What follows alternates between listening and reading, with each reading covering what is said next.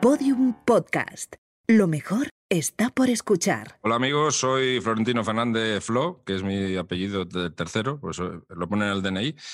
Y el año de mi vida, sin lugar a dudas, es el 1991.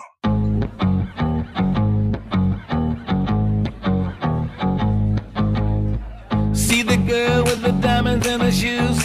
She walks around like she's got nothing to lose. She's everybody's type. She's a queen of the city, but she don't believe the hype. She's got her own elevation, holy motivation. So I wrote some letters on big goals. I got faith. que ni, ni- o sea, ha dado un dato bien. Todo lo demás ha sido una mierda. Es muy de agradecer que ha sido bastante escueto. Ahí, acuérdate de algunos invitados que no es la que han dado, ¿eh? Medio podcast. la- Y con este invitado se agradece especialmente el, el- el que haya sido escueto. Ojalá sea escueto el programa en sí. No, vamos a ver, es que no dais indicaciones ninguna. O sea, la dirección dónde está el programa este. La dirección no ha venido. Claro, es que, es que no sabemos dónde está. Esto, esto no puede ser. Hablando de, hablando de, de escueto, eh, hoy vamos a hablar de ella. Eso es. Hoy vamos a hablar de Concha porque, Concha Cueto.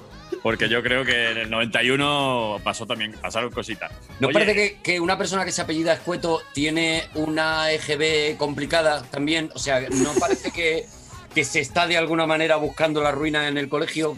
Escueto, además, no, no creéis que es una palabra que con los cómicos como que no va nada, ¿no?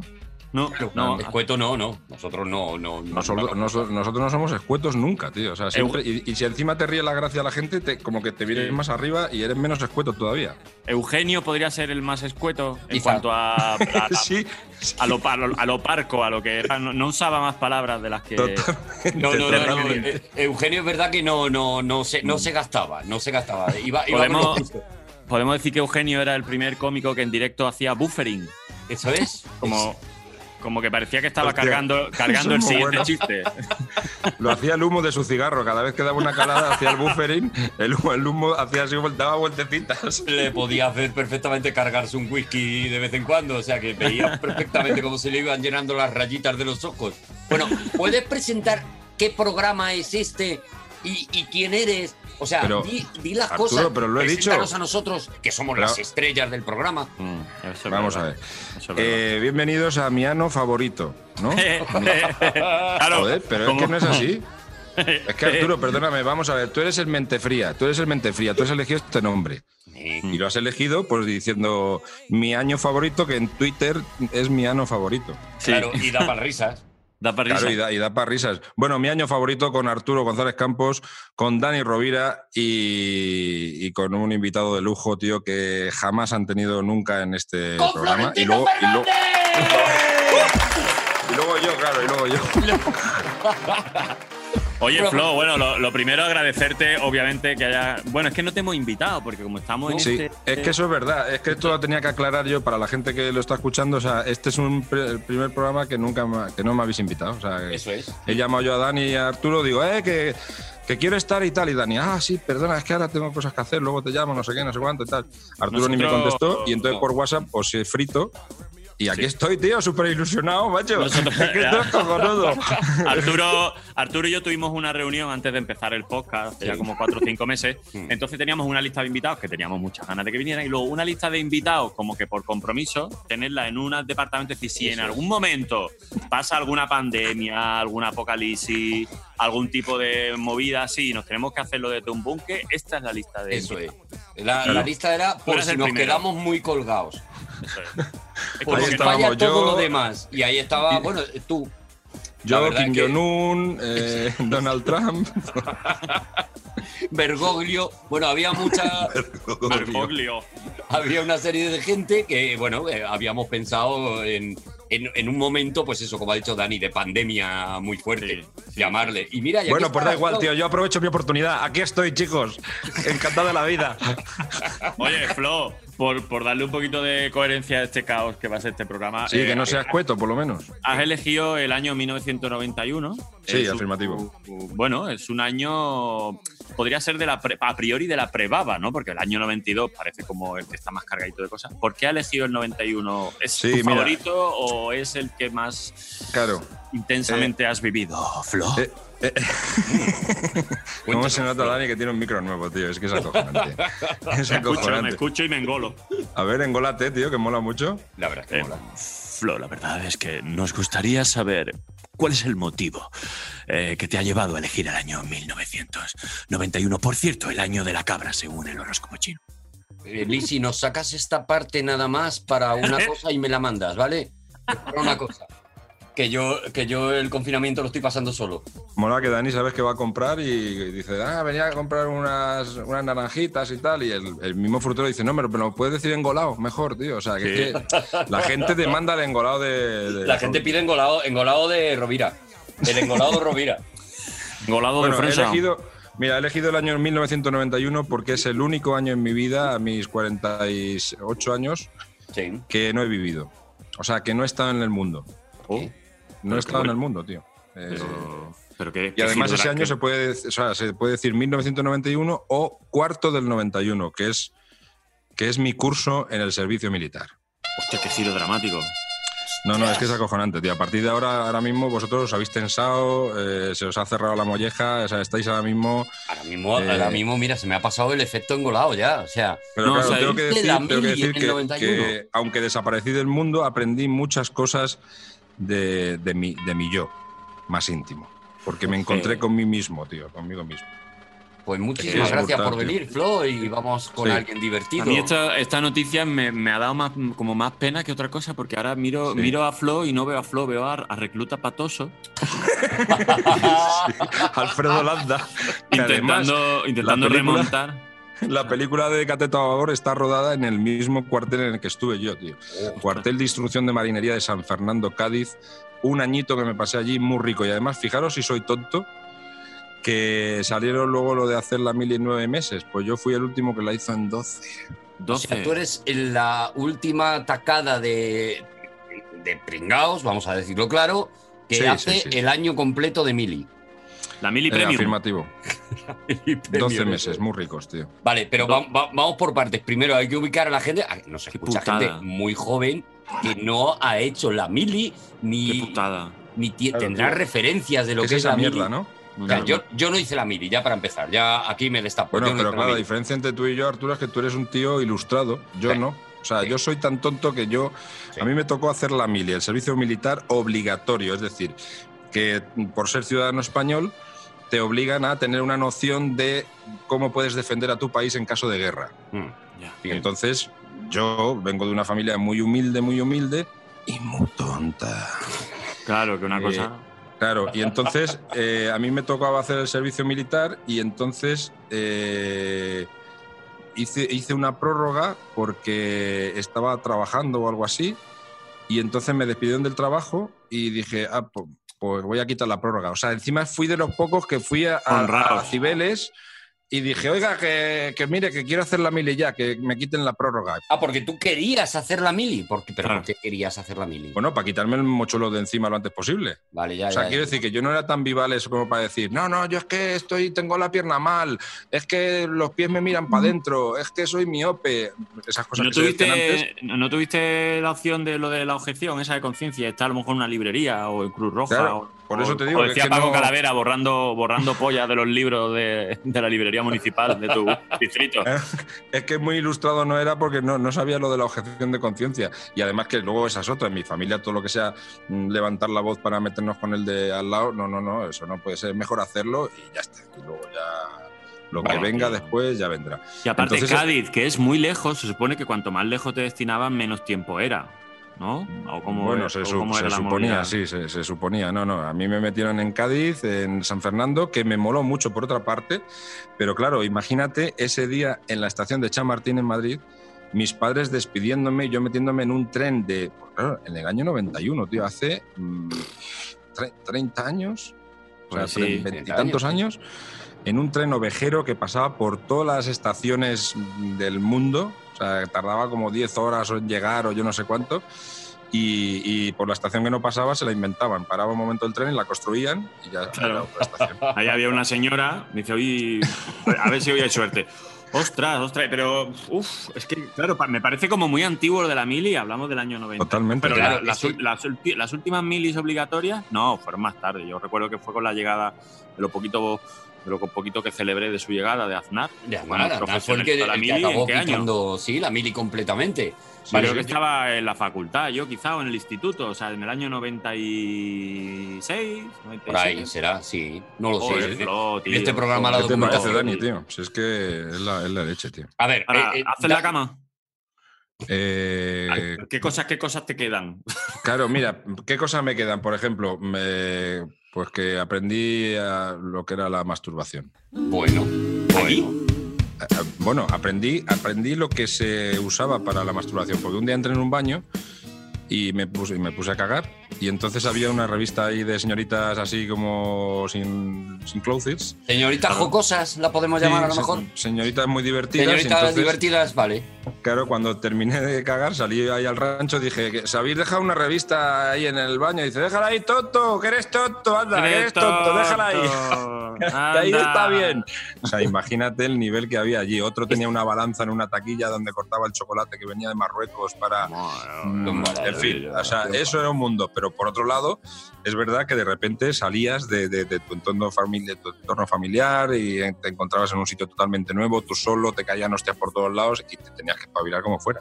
Hablamos de, ¿qué? 18 años, 10 no, 20. Eh, 72, 92, 19 años. 19 19 años años. y todavía no sabías el tema masturbación, ¿no, Flo? Este es el, No, esta es la claro. información que estás dando, ¿no? Flo? Vamos a ver, es que si quieres entrar en ese tema tendríamos que ir a otro programa, porque claro, yo, yo todavía ahí lo conocí, pero no lo hice. No O sea, la primera vez que, que hubo masturbación en Myself fue a los 21 y me quité la virginidad con 23. O sea, cuidado, cuidado. aproximaste, Eh. aproximaste los resultados. O sea, La vida muy larga. 21, digamos que amaneciste y te pusiste ya muy, muy a tope con ello, ¿no? No, no, claro, yo me quedé, resolviste. me quedé en la teoría, yo hacía mis deberes y tal en la, en la práctica en el papel y luego cuando llegó ya el tema con 21, un día estaba durmiendo boca abajo y aquello pues eh, se tuvo una inflamación, entonces me molestaba. Un Me geyser. molest- eh, sí, efectivamente, y me, y me molestaba, cuando- entonces, Claro, claro. entonces intentaba moverme para que no me molestara y me, Ajá. y me daba más gustillo, entonces a partir de ahí pues fue cuando... O sea, eh, perdóname, aprendiste a, a masturbarte un poco eh, modelo, modelo foca. Digamos, ¿no? Es la masturbación foca, un poco la que. Sí, que sí, sí, porque además cuando llegaba al final hacía... Y si salía bien, aplaudías al final. O sea que. Claro, claro. Sí, O sea, fue el podemos momento... decir que tu primera experiencia personal fue con A. Lo Mónaco, B. Picolín, C. eh, Flex. No recuerdo la marca del colchón, pero estaba dureta, ¿eh? estaba durete el tema. Bueno, No- pues no te creas ¿ves que había mucho ¿ves confort. por qué es importante un buen somier? Por estas cosas. es importante un buen somier. Qué maravilla. O sea, no pensaba que íbamos a hablar eh, de verdad, Flo, de, de, de Flo masturbándose, lo último que. No, no, pero vamos a ver, si esto ¿Alguna es, vez? esto es un derivado de lo que aprendí en el servicio militar. Es que siempre pienso, digo, ¿qué, qué cosas buenas, como decía Dani, qué cosas buenas me llegaron del servicio militar. Una fue esa, eh, otra fue que aprendí a hacer bromas.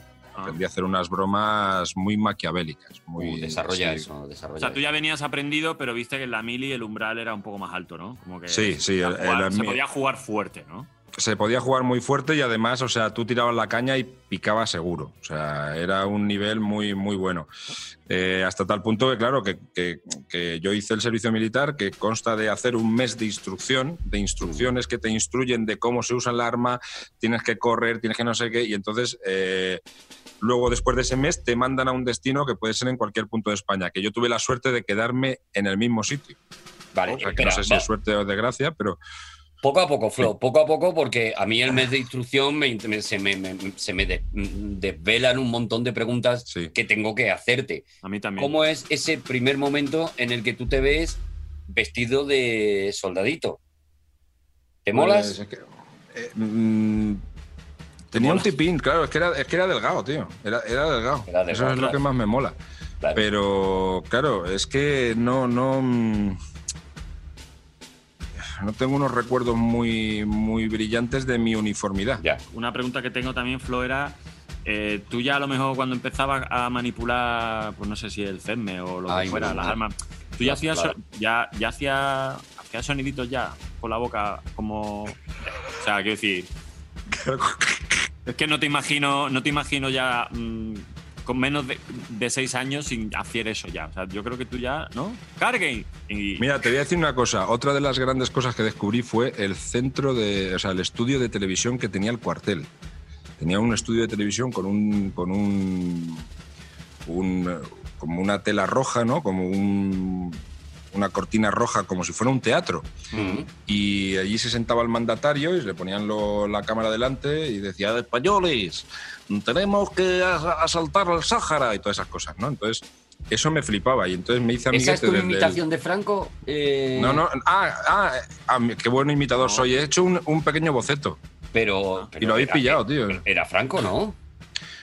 Sí, sí, tío, sí, sí. Españoles, ¿qué es lo que pasa aquí? Me cago en la leche. Pero, ¿qué mierda de imitación de Franco es esa, Flo? Si yo, tengo, no, yo tenía, yo tengo a. Flo por uno de los imitadores Claro. más Es- resolutivos es- de es este de país. los mejores y de repente ha hecho una me imitación de veo, Franco. me veo con posibilidades, Arturo. ¿Puedes intentar? ¿Le damos lecciones a Flo de imitar a Franco, eh, Dani? No, no sé, tampoco quiero. pero- ¿Podrías intentar humillar a este tío que acaba de hacer una imitación pues, de mierda, la No, verdad? a ver, no, no es humillar porque es un tío que yo he admirado mucho, pero bueno, al final Jordan le, le machacó en la puta cara a Magic Johnson. Adelante, porque quiero. Estoy viendo, estoy viendo el docu y lo tengo fresquito. Necesito. Sí, es muy fácil, es muy fácil. Es muy aznariano, es como. Españoles, Hostia, qué cabrón. salgamos a los balcones Cabrón. que da el sol de cara. No, no, ahora ¡Viva mismo- España! A que, Bravo. a, que, a que se ha puesto la piel un poco de gallina. Bravísimo, de verdad, me he puesto muy firme. bueno, muy bueno, tío. Me he Sí. puesto firme. Has aprendido Sí, un poquito, sí, sí, ¿no, sí. Flo? Hostia, me, me queda bloqueado, tío. Mm, A ver, voy a intentar yo. Sí. Españoles. Eh, os voy a decir cuatro cositas. Pero eh, Españolitos. Oye, ya está bien que vengo del El Sahara. Francisco- Vengo calentito. Francisco Clander Bahamonde. Esto fue cuando perdió el huevo. Es que me lo imagino así. Qué buena invitación, tío. Qué cabrón. Es que No, no, un verdad. crack, tío. De verdad, qué vergüenza. Bueno, yo, yo- yo Arturo, pensé por favor, haz tú la tuya, hombre. No nos dejes así. Ah, yo es que, lo- bueno, es que no, claro, lo que no quería era, era que lloraras. No querías acaparar, ¿no? eh, claro, querías- es que lo que no quería era que lloraras, pero yo a Franco lo imito perfectísimamente. Exactamente. Ya, además, me sé eh, partes enteras. Those who did De su discurso. without you and your ambition. Family, religion, and everybody. La hostia. Veo ¡Viva la, España! Ah, bueno, esta es otra faceta de Franco que no conocíamos, claro. Franco en tío. inglés, vamos a escuchar cómo suena Franco en inglés para que veáis que lo he clavado. Lo escuchamos.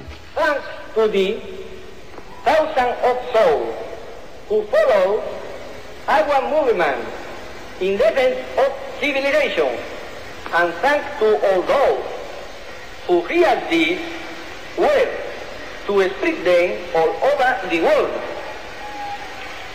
Country, religion, family, this is our aim and dream. ¡Viva España! No, no, no, bestial, tío. Yo me he quedado. Me he quedado. La verdad es que la está. faceta de imitador, tío, se me, se me ha ido quedando así un poco apar- aparcada, pero ahora, por ejemplo, con el tema del COVID, no sé si te pasa a ti, Roby, que, que yo tengo ahí a Fernando Simón, lo tengo ahí un poco en el cerebelo, tío. es, es un poco así. Eh, bueno, vamos a intentar que, bueno, pues que todo este tema relacionado con la pandemia, pues llegue. O sea, este hombre llega a su casa, ¿qué tal, cariño? Pues mire, la verdad es que bien. Hemos tenido hoy 536 ruedas de prensa, de las cuales, pues, eh, hemos hecho bien una y media, ¿no? Sí, sí, sí, Es complicado, ¿eh? ¿Cómo Y llega? luego hay otra voz que me gusta mucho, tío, la de Carlos Herrera. Se me está pegando también mucho, tío. Sí. Eh, que- querido amigo Dani Rovira, ¿qué tal estamos? Eh, a ver si te Maravilla. pasa un día. eh, Desde Málaga a Almería te voy a decir una cosa, no, no hay nada, ¿eh? Hay, hay un trecho muy pequeñito. Te vienes un día a mi casa, Dani, eh, y te preparo un arrocito. Un arrocito empedrado de estos almerienses que hago yo, ¿eh? con un vinito blanco.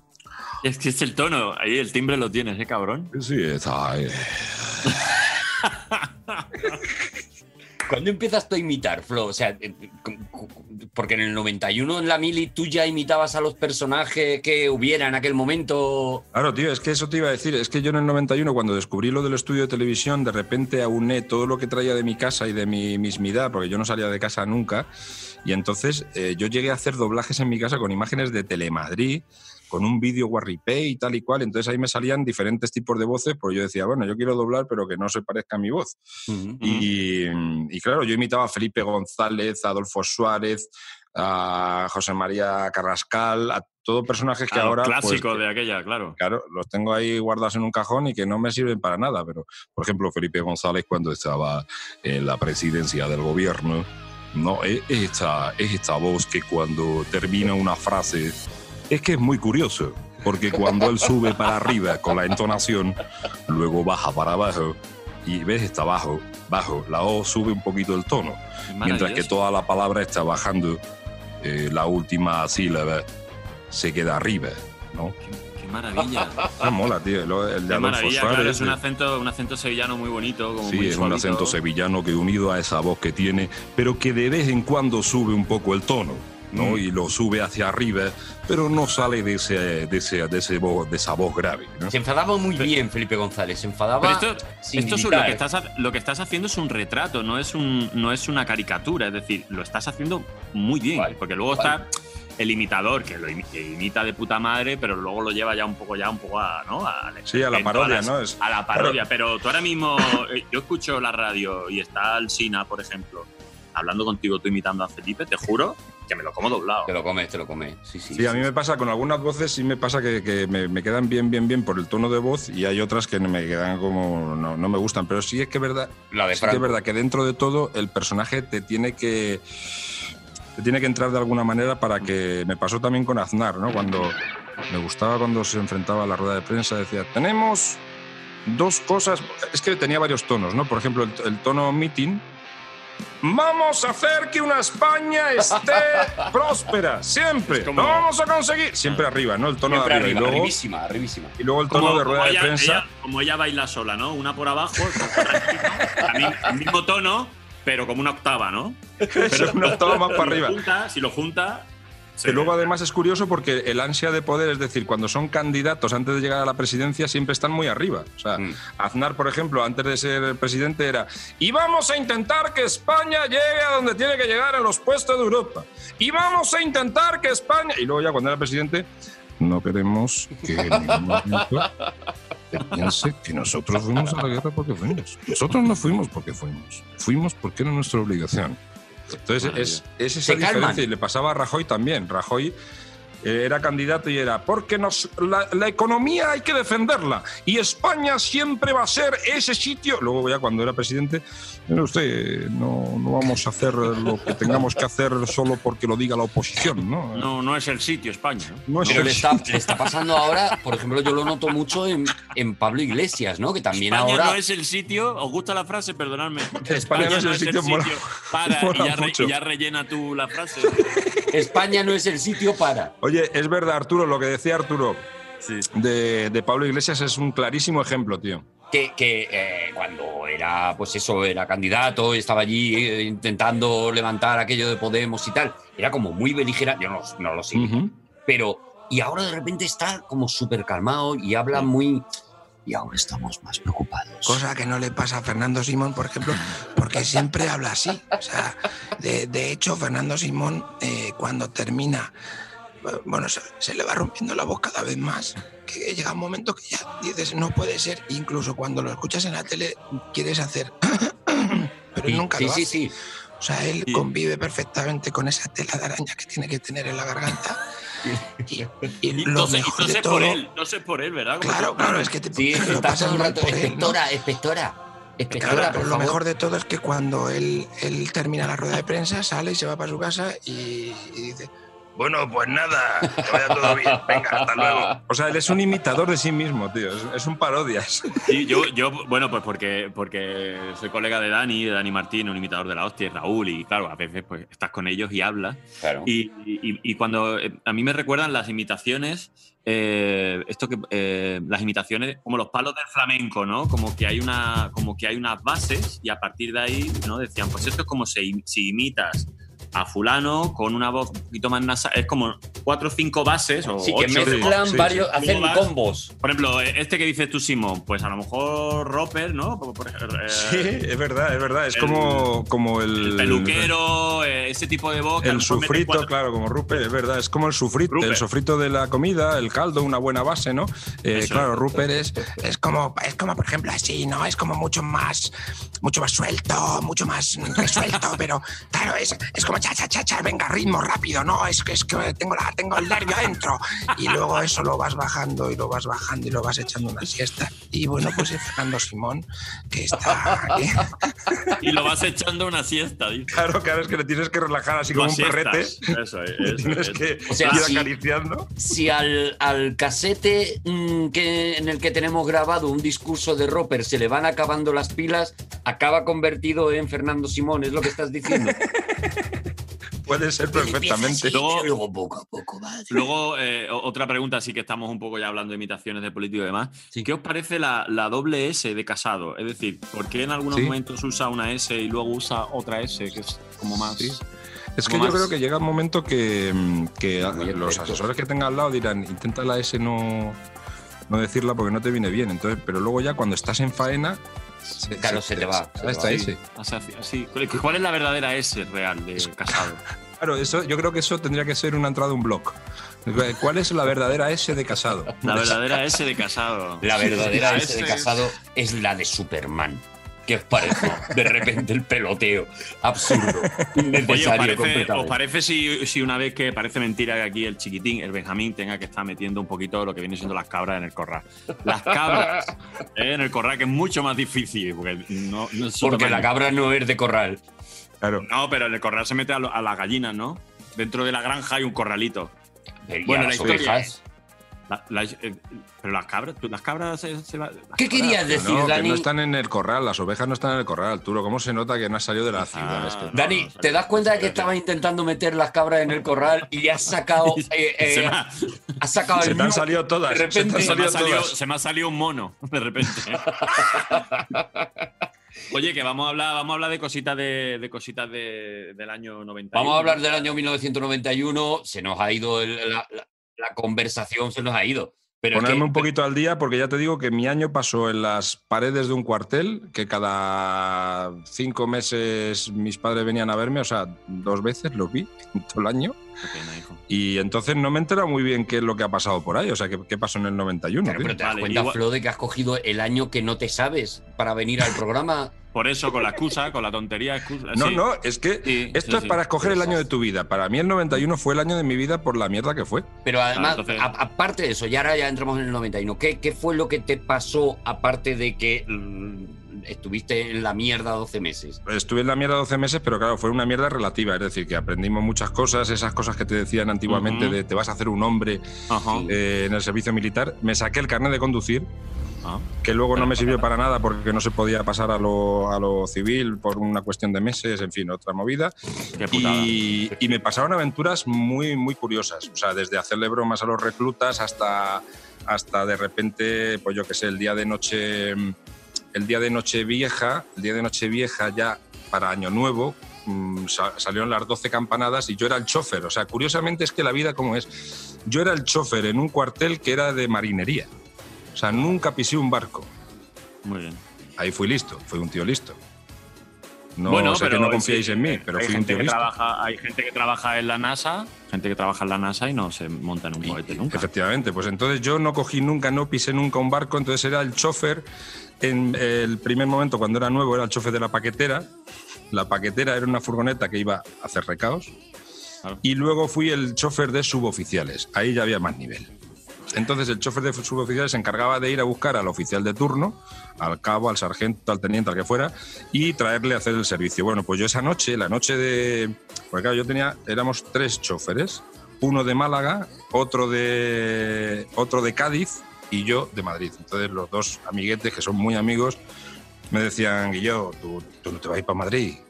Y yo, yo estoy aquí al lado, quédate tú haciendo la guardia. Venga, pues venga, me quedo yo. Ah, vale. Semana Santa, en verano, en todos. Me los comí todos. El Pero bueno, yo encantado de la vida. El pardela de, Pringles. Sí, sí. El, el recluta, ¿cómo era, Dani? El recluta. Recluta Recluta patoso, patoso, recluta patoso. Cateto a babor. Era más. Oye, una, y, y una última pregunta por, por, por mi parte con respecto a la mili. Dicen que la mili normalmente es una experiencia para los chavales 17, 18 años que tienen mucha tontería, por ejemplo. Y a mí era una cosa que me decía mi madre muy de jovencillo, de niño. Era como, tendrías que hacer la mili con el tema de las comidas. Como que Ah. empiezas a apreciar las comidas que te hacía tu padre o tu madre, no sé qué. ¿A ti eso la mili te enseñó a comer de todo o tú ya venías de fábrica? No, yo ya venía, comías- sí, yo Te venía de una litera. Sí, o Sí, sea, venía de serie. Yo he llegado a comerme lo que dices tú, un colchón con ketchup, por ejemplo, ¿no? Un colchón con ketchup, con su cebollita. Espero Eh, que fuera otro colchón, Flo. No el de, no el de la foca. Yo Bueno, tenía la suerte de como... que el colchón tiene muchos usos. No, yo tuve la suerte de como éramos del clan de los, de los choferes, pues claro, teníamos los coches de los suboficiales y los coches que iban a la factoría. La factoría era un sitio maravilloso que era como, como un Mercasevilla, Mercamadrid, Mercacádiz, o sea, era el centro logístico de la comida de, de todos los cuarteles de la zona, porque en esa zona de San Fernando además había muchos cuarteles de infantería de marina y los sigue, siguen, siguen estando allí. Entonces íbamos con el camión a cargar yogures, íbamos a cargar azúcar, íbamos a cargar espaguetis, íbamos a cargar de todo. Y entonces, claro, yo estaba enchufado, tío, con la despensa. Yo llegaba a la despensa y, me- y entraba en la cocina y me hacía unos espaguetis carbonara. Y todo loco. ¿Cuándo cojones? De hecho, un día cogimos a un pelón nuevo y le dijimos, ¿a que no haces un trompo con el camión, un camión Ebro grande de 6 metros? ¿A que no haces un trompo en el campo de fútbol? Uno de Murcia, que me acuerdo, un murciano, tío, un chaval súper majete. Dice, ¿cómo que no? ¿Cómo que no? Digo, mira, lo voy a hacer yo primero. Entonces bajé con el camión, ahí un, sábado por la mañana, hice un trompaco que me quedó de la hostia, no es por nada, pero soy bastante especialista en vehículos pesados. Y entonces eh, el chaval luego tenía que hacer un servicio de algo por allí cerca y nosotros fuimos a cargar el camión de yogures eh, en la factoría, entonces, por lo cual él no sabía que el camión estaba cargado de yogures. Y cuando volvió, bueno, ¿qué? ¿El trompaco te lo haces? Hombre, ¿cómo que no? Ahora mismo. Bajó con el camión, hizo el trompaco, tío, todos los yogures. ¡Buah! A tomar por culo. Cuando volvió, digo, te llaman suboficial ahí, que vayas para... Y le metieron en el calabozo por gilipollas. Son esas bromas que se hacían, pero que el coste no, no nos parecía tan caro, porque al final te da igual estar en el calabozo que estar en... Era un calabozo bastante light. Pero bueno, muchas pero- aventuras casi en el servicio Un militar. calabozo agradable, ¿no? Espero que fueran yogures de, yogures de limón, por favor, que nadie hubiera, hubiera llorado por ello. Oye, había tráfico, había tráfico de yogures de chocolate, tío. ¿Ah, sí? Qué rico, qué rico. Cuidado, sí, sí, sí. Se traficaba en chocolate, pero en este caso el, el de, el- el de verdad, el de los yogures. Eh, eh, sí, sí, el de los yogures, ¿Y efectivamente. que, Se que traficaba podías también con comprar otro. por un, por un buen. Por un, No, por un no, buen danés? más que, claro, más que comprar era como se pagaba como la sal, ¿no? En, en O sea, es como el tabaco en las pelis de, de cárcel. con los Efectivamente, sí, sí. O sea, que tú necesitabas un favorcito y le pagabas con un yogur de chocolate. Oh, correcto. Y Un chamburcí. hostia, tío. chamburcí. Un chamburcí. un chamburcí. Esto vale tres chamburcís. Por tres chamburcí te hago la guardia. Por ejemplo, me gusta muchísimo la medida de la medida de pago del chamburcí. Sí, oye. los chamburcí. Me gusta muchísimo. Oye, yo, yo fui de los últimos que se libró de la mili. Ah, Bueno, ¿y eso por, por qué? por qué- por qué te bueno, creo que tendrías. No, sí, eh, te pregunto por qué te libraste de la mili, pero que estoy dispuesto a escuchar cualquier tipo de, de, Vale. de- de tara física. Por tu Solo parte. voy a contar la carta que me llegó del ejército. Yo hice, yo, yo, yo dije que estaba muy malito, ¿vale? Que yo tenía, que lo Pero tenía todo escúchame, mal. Arturo, Man- eh, es que la gran diferencia eh, es que tú pensabas cómo podías librarte. O sea, tú pensabas, quiero decir, Sí, sí, yo no sí, pensaba. Sí, me decían, No, no, tienes que no, hacer la mili. Vale, vale, pues venga, me voy, ya vengo. Ah, Pero yo ¿Qué estuve a punto de ser como tú. Lo que pasa es que cuando fui al tallaje, vi una serie Al de cosas que. Al tallaje, claro. Va- Vas a un sitio. eh, A la eh, vas a un sitio y te tallan. Y te tallan quiere decir que hay un señor que te mide. Primero Ajá. te ponen en calzoncillo. Ajá. Ya de por Mm, sí. noviembre por la mañana temprano, 6 de la mañana, póngase usted en calzoncillo. Dice, no sé si el ejército me está compensando. rollo así judío, un poco Segunda Guerra Mundial para impresionar, ¿no? Para... Yo, Mm, yo quiero claro. hacerme hombre, pero no era mi idea de cómo. Y, y fui al tallaje y sorprendentemente lo pasé. Eh, eh, me dijeron, pues está usted preparado y tal. Digo, ustedes no han mirado bien, señores. Les El digo, tallaje te refiere a que eras lo suficientemente alto, tu, tu envergadura Claro, de eso, mano era mi normal, envergadura, todo tal. Pero yo le Tenías, dije, tenías piernas, no eras este, quiero decir, dentro de lo que cabe. ustedes no se han fijado en los detalles. Ustedes están haciendo un análisis muy superficial de un cuerpo que parece que más o menos está hecho. Tiene todas las piezas. Está todo roto. Entonces yo empecé a declarar cosas. Mm, Tenía los pies valvos, los pies Valvos. planos y valvos, planos y valvos. ¿Valvos? ¿Valvos o, val- valvos o valgos? Valvos. Con. ¿Te inventabas cosas ya o eso es verdad? Existe. Esto es verdad, yo soy de las pocas personas en el Pero eso mundo. no, eso no que son los moluscos, los y bival- valvos. Vivaldidos, Vivaldos, Bivalvos, eso está bien. los bivalcos. que son los pies, como baldos, las cuatro valvos. estaciones. ¿Qué, Entonces, son- qué- qué le pasa a tus pies? pues, Engarra, que engarra, engarra. Un día me miráis andar, un día me miráis andar. Es muy raro. Yo no paro. eh. Porque ando así, como balanceándome, ando como. ¿En serio? Como Fraga Sí. en sus últimos así Como momentos. Fraga al final, pues yo toda la vida. Como yo andaba, usted, usted no se ha fijado cómo andaba yo antes de, de que pasara lo que tuvo que pasar. Yo andaba así porque tenía problemas en la pierna. Déjeme en paz. Cállese usted, déjeme hablar, déjeme hablar. Déjeme hablar. Esta es otra voz que tengo por ahí tirada. Pero eh, así imitaba a Fraga cuando le quedaban dos telediarios ya. O sea, el Fraga ya. Está Fraga de joven que dice, y vamos a intentar que España, ¿sabe que está? Eso- Con este tono así muy, muy potente. Luego ya cuando estaba ya asentado como con poder, y, y queremos hacer que toda... Y luego ya la parte final de, y vamos a intentar que... Pero es que don Manuel Fraga nunca tuvo problemas de pensamiento. Él Pero- siempre estaba bien, pero físicamente no podía transmitirlo. Y entonces la lengua siempre ocupaba ese sitio. Bueno, perdona, Arturo, que te Pues yo ando exactamente como Fraga al final. Yo, Perdona, puede contener trazas de Chicho Ibáñez Serrador, ¿eh? sí, es verdad. Eh, Poquito, ¿eh? Pero guay, por lo que hablábamos, tío. Yo, que ya, sí, sí. yo veo las ¿Ves? imitaciones. Pero desde- ¿ves la diferencia, Dani? Es que Chicho no me ha llegado al cerebelo como personaje, que no es por él, sino por mí. Pero es verdad que contiene trazas de, de- de Chicho, Claro. tío. De Chicho poquito. también, también eh, eso, también Chicho, acabando Chicho ya, digamos. Ya, sí, sí, también, también es verdad, es verdad. The end of the bueno, Chicho. Arturo, eh, los pies baldos. Entonces, pie, pie- Valvos. Yo tenía asma, yo tenía, yo, yo tenía miopía, yo tenía todas las cosas, yo decía, pero no es Asma, justo que yo haga la miopía. O sea, tenías de todo, ¿no? Fimosis. Pero por España. Por España. Por Digo, España. es que yo le estoy haciendo un mal a esta nación si yo me voy a hacer la que, Sí, Imagínate sí. que tú tengas que. de que estás el primero en la batalla, tú. Claro, Nos imagínate. conquistan, nos conquistan. Yo no me lo imagino. perdona. Españoles, todo está mal. Solo nos queda Arturo, pero confiemos en que él va a salvar la Para, nación. para, Imagínate para un momento. eso. ¿Eso qué era? ¿Eso qué era, Arturo? Era Fran- Franco. ¿Era Eh, Franco? A ver, ¿puedes repetirlo otra vez, por favor? Arengando. Españoles, no está todo bien. La verdad es que estamos palmando. Pero vamos a ver si Arturo lo puede solucionar. Es bonito. Yo no lo Eh, veo mal. La S quizá no es una S, ¿no, Dani? A ver cómo es el tuyo, a ver cómo es.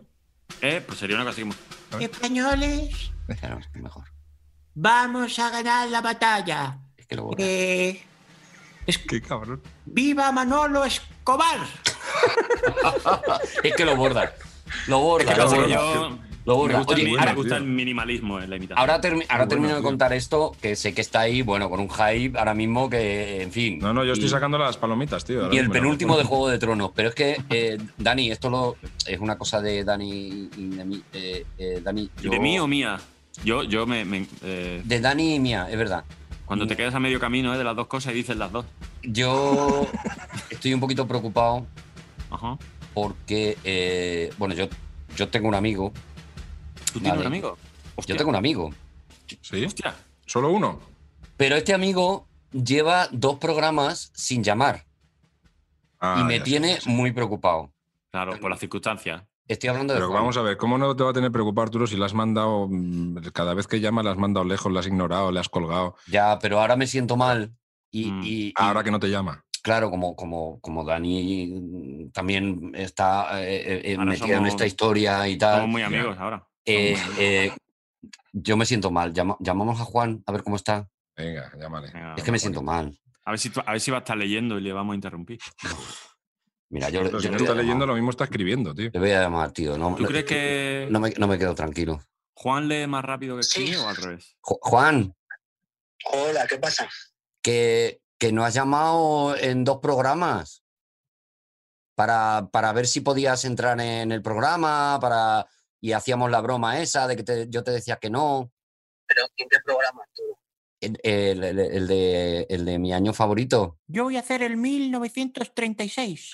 O sea, o sea, no me lo puedo creer. O sea, ¿en serio? ¿Tienes la poquísima vergüenza de llamarme por Claro. esto? Ay, Claro, claro, claro. es que lle- ¿De lle- verdad? llevabas dos programas sin llamar, Juan. ¿Qué excusa tiene? Mira, eh, eh, que me perdone Dani, que no sé con quién estáis hoy. ¿Con, con quién estáis hoy? Estamos con, Estamos con usted y conmigo. Estamos todos juntos aquí. con Florentino Fernández. ¿Te, te suena? Sí, pues eh, de corazón a Flo y a Dani, eh, perdonadme por lo que voy a hacer ahora. Arturo, vete a la mierda. No escucha el programa porque si no te, te habría mandado a la loma del orto. Me ha llamado la mierda. Está Ya, llamado- tío, Arturo, ¿qué enfadado, cara se te ha quedado, tío? se ha ¿Te enfadado, compensa, ¿Te compensa perder un amigo por este podcast? Arturo? Sí, pero, Sí, ¿no? o sea, bueno, a un amigo no, a Juan. Este es el amigo que compensa perder. Es- Por favor, eh, una petición a Rodrigo que haga la Sí, próxima sí. sección de El amigo que merece la pena perder. Totalmente.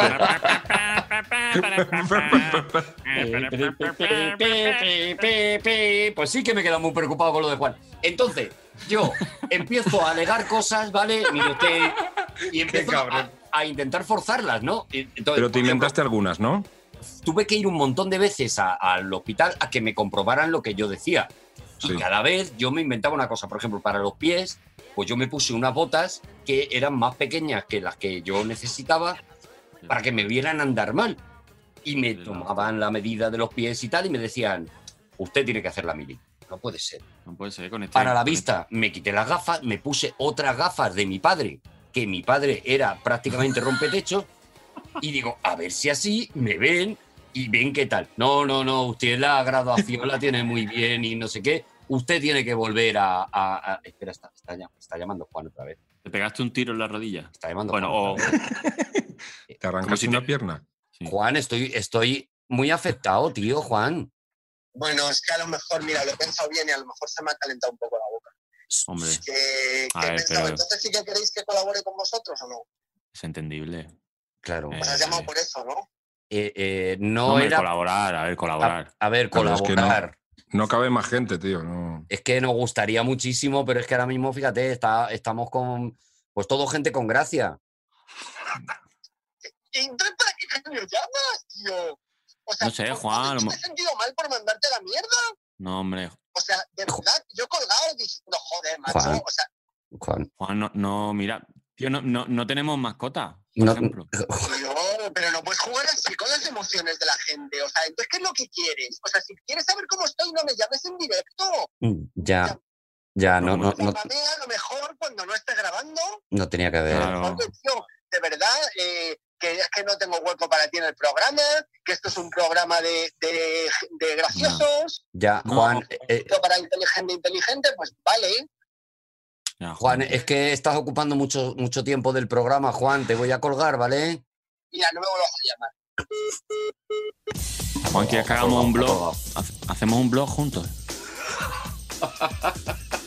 es que tampoco quiero. Es que pasa vamos a pintar unos lienzos este domingo Claro, hacemos un grupo de. en el parque. Claro, sí, un, un grupo de, de WhatsApp, y- Claro. pero, pero Apuntamos a, a un- a una asociación de puzzles. Algo, algo que Podium no proteste. Es, una lo único que, cooperativa de ajedrez. o- Una cooperativa de. Juan, lo que quieras, tío. No sé. hacemos Nos hacemos, nos hacemos socio de Just for Men. A echamos mí un se me ha quedado mal cuerpo, tío. Se me ha quedado mal cuerpo. Vamos, ya lo mal. tenía de antes, pero. Ah, pero se quita. Entonces, Ya. yo lo siguiente que me quedaba, lo último que me quedaba ya era el asma, ¿vale? Me fui al hospital y me, en la puerta del hospital, porque antes eso se podía hacer, en la Ah. puerta del hospital me fumé un puro. Y te follaste un olivo. y con esa dije, si tengo que hacer la Y mililla, macho. subí allí y me dijeron, respire usted aquí. Yo Yo era, en ese momento sí que era Fernando Simón, que venía lo de... Ay, pobre. venía- era, era Darth Vader. Pues me dijeron, pues oxigena usted muy bien. Digo, pues me voy a, enfadar ya. Pero era, no era el programa de la joda esta de Videomatch, que durante un día te van jodiendo diferentes agentes, ¿no? Vas al trabajo, vas a un sitio, te salpica un coche. No, ¿no? me hice todas las pruebas posibles y ya me dijeron, bueno, pues vaya usted a su casa, le llegará una notificación y os prometo que esto es verdad. La notificación que me llegó fue, ha sido considerado usted inútil total. Inútil total. Ponía inútil total para el servicio militar. Inútil total. No guardé esa carta y creo que habría sido, pues, eh, creo que hasta mi epitafio se podría poner perfectamente. Inútil Bueno, hombre, total. porque no se cuidaban las formas en aquella época. Pero tú hacías, hacías un brainstorming con los amigos para lanzar ideas para, para qué podíamos hacer en contra de no para no ir a la ¿Cómo, mili. cómo podríamos evitar que, que yo, que yo fuera? Claro, es que- ¿Cómo pod- Yo, tengo, eso, tío, es que yo yo tengo, tengo una amiga, no, no va a entrar, ¿eh? porque se me Ah. que tengo una amiga que es, es la hostia. es- es- ella es súper dotada, ¿vale? Es una cosa como tiene tiene una inteligencia fuera de lo normal y una hiperactividad que te caga. Entonces, claro, hace cosas que son, que, que a veces, por ejemplo, ella no, ella no vota, no la llaman nunca para la mesa electoral. No, no es que no vote, sino que no la llaman nunca porque no sé cómo ha hecho, pero ella en, en el registro del censo sale como analfabeta. Qué bueno. Joder. No sé qué. qué- qué- Esa es la una, solución. una de ellas sí, otra es morir. Yo eso no lo he hecho y salgo igual en el censo. No, no. en el censo sale todo el mundo. Pero elige en el censo quién va a ser mesa, o vocal, o presidente de mesa, de esto que te toca. Entonces, claro, Dani, bueno. a. Mete bueno, tío. las hormigas en el corral, por favor. Vamos a, a centrar un poco. Mete los ornitorrincos en el iglú. Son los ornitorrincos los que quieren estar en el iglú y es el iglú el que iglú quiere de- que los ornitorrincos estén en el ornitorrinco con el iglú. Venga, hasta luego. Vamos a empezar a repasar el 1991. Dani, Venga. que tú lo- eso lo bordas, hace la voz del informativo de. de- Totalmente. como como Me el encanta. nodo. Así que, análisis del año. Thanks to the thousands of souls who follow our movement in defense of civilization, and thanks to all those who hear this word to spread them all over the world. Country, religion, family, this is our aim and friend. ¡Viva España!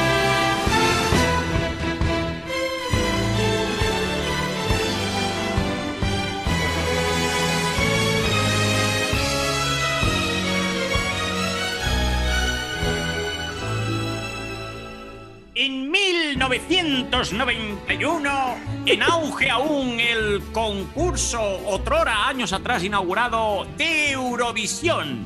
Dentro de poco ampliaremos la noticia donde tuvimos una representación que no quedó nada, nada, nada mal. De repente desaparece en 1991 la KGB.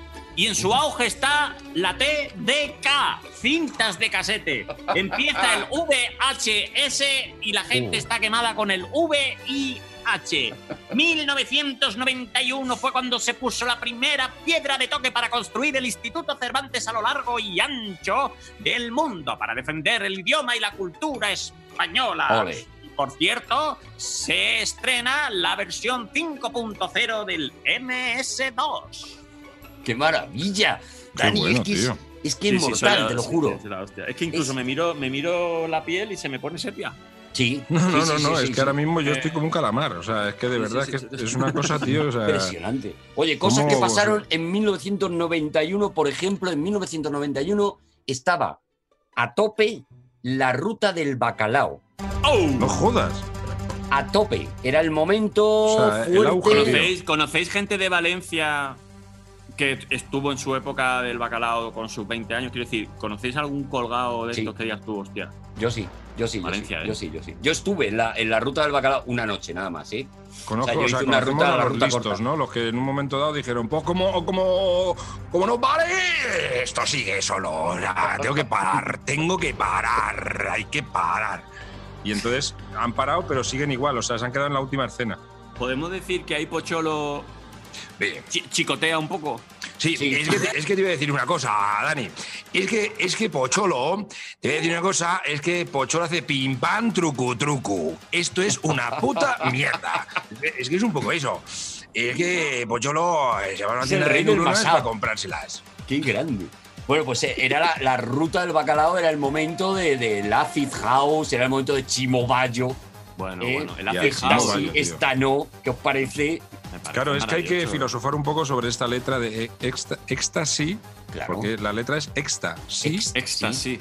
Exta no, entonces éxtasis era como juego de palabras para voy a decir éxtasis, pero que no me pillen y me puedan denunciar. Entonces, éxtasis. Sí, sí, sí. Entonces, claro, en el juicio Porque dice, luego, pero vamos a ver.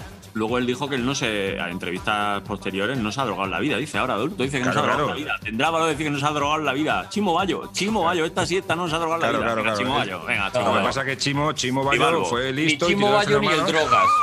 hizo ahí un derrape, tiró freno mano y se quedó ahí en la última escena. Pero está Claro. muy bien, pues está muy bien. De hecho, sigue parar, jugando hoy con su traje de luces y, Sí, sí, sí, y cuidado que oyes esta siesta no desde el principio y es Cuidado, la caña esa canción. Sí, sí, sí, sí. Una- unas bases. Esta Y luego me gusta, estaba- Es brutal. me la Pil, como ¿no? yo. No, no había, no Pil, disimulaba, tío. ¿eh? Era esta me gusta, me la como yo. O sea, iba, iba muy a tope. Ahora, ahora está saliendo mucho el vídeo con el tema este del, del- del desconfinamiento y la desescalada, ¿no? Que te las indica Chimo Bayo, ¿no? De uno. Eh, nos movemos uno, Aquí no dos, sale no- ninguno. Nos movemos los dos, tres, lo mismo pero al revés, cuatro, me voy a la parra un rato. Uno, que no pare ninguno. Dos, nos movemos los dos. Tres, lo mismo pero al revés. Cuatro, me voy a la parra un rato. Cinco, bailo y brinco y seis, no me veis. Siete, Hostia, que ¡Qué cabrón! Está, está ahí boceteando, está boceteando, tío. Está- boceteando, sí, sí, sí. Y está luego de estaba Paco, madre. no sé si era, yo creo que de la, misma época también, porque yo Chimo Bayo bien, pero yo también escuchaba mucho Paco Pil. Paco Para Pil, entonces. sí. Yo tenía eso, mis Paco Pil, 11, tío. 12 años, Paco Pil. Acuérdate de Vi, Vi, Viva la fiesta, Vi, Vi, Viva la. Esa es la de Johnny Tecno Ska. Hostia, yo soy Jenny Tecnosca. Soy el más fuerte de toda la ciudad. Todo Qué bueno, tío. Sí, Yo me sí, acuerdo sí. de los inhumanos, que no sé si también estaban por ahí en esa época, ¿no? También Pues estaría, era- sí, el sin Y camino. los era- inhumanos sí, también, vaya fiestaca. Vaya Bueno, fiestaca. yo estamos hablando de la ruta del bacalao, donde había un estilo, donde había una manera de vivir, había una manera de bailar. Mm. Pero, como nos ha recordado Bo- Voz Nasal, eh, ese año ese año pasó una cosa que era muy diferente a lo que estaba pasando en la ruta del bacalao. Gente que bailaba, eh, uno bailando en un volcán y a dos metros de esa persona a lo mejor alguien bailando en el polo. Oh. Pero llegó Qué Eurovisión. fino, qué fino, qué fino. Llegó Eurovisión 1991 y llegó a representarnos Sergio Dalma con Bailar Pegados. Escuchemos un ratito esta balada e intentemos no enamorarnos de nosotros. Bailar de lejos no es bailar. Es como estar bailando solo. Tú bailando en tu volcán y a dos metros de ti, bailando yo en el polo. Probemos una sola vez. Qué maravilla. Quedó cuarto. ¿eh? Oye, pues tengo un amigo.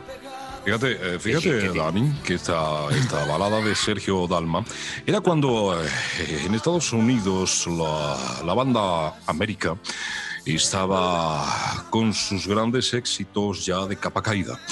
Eh, y todo lo que habían ah, hecho los americanos en ese momento estaban recogiéndolo los españoles aquí, el talento español. Es bonito, qué bonito, qué bonito. Tiene un poquito Antonio dando. también, ¿verdad? Pero, pero, espera, espera. Tiene un poquito.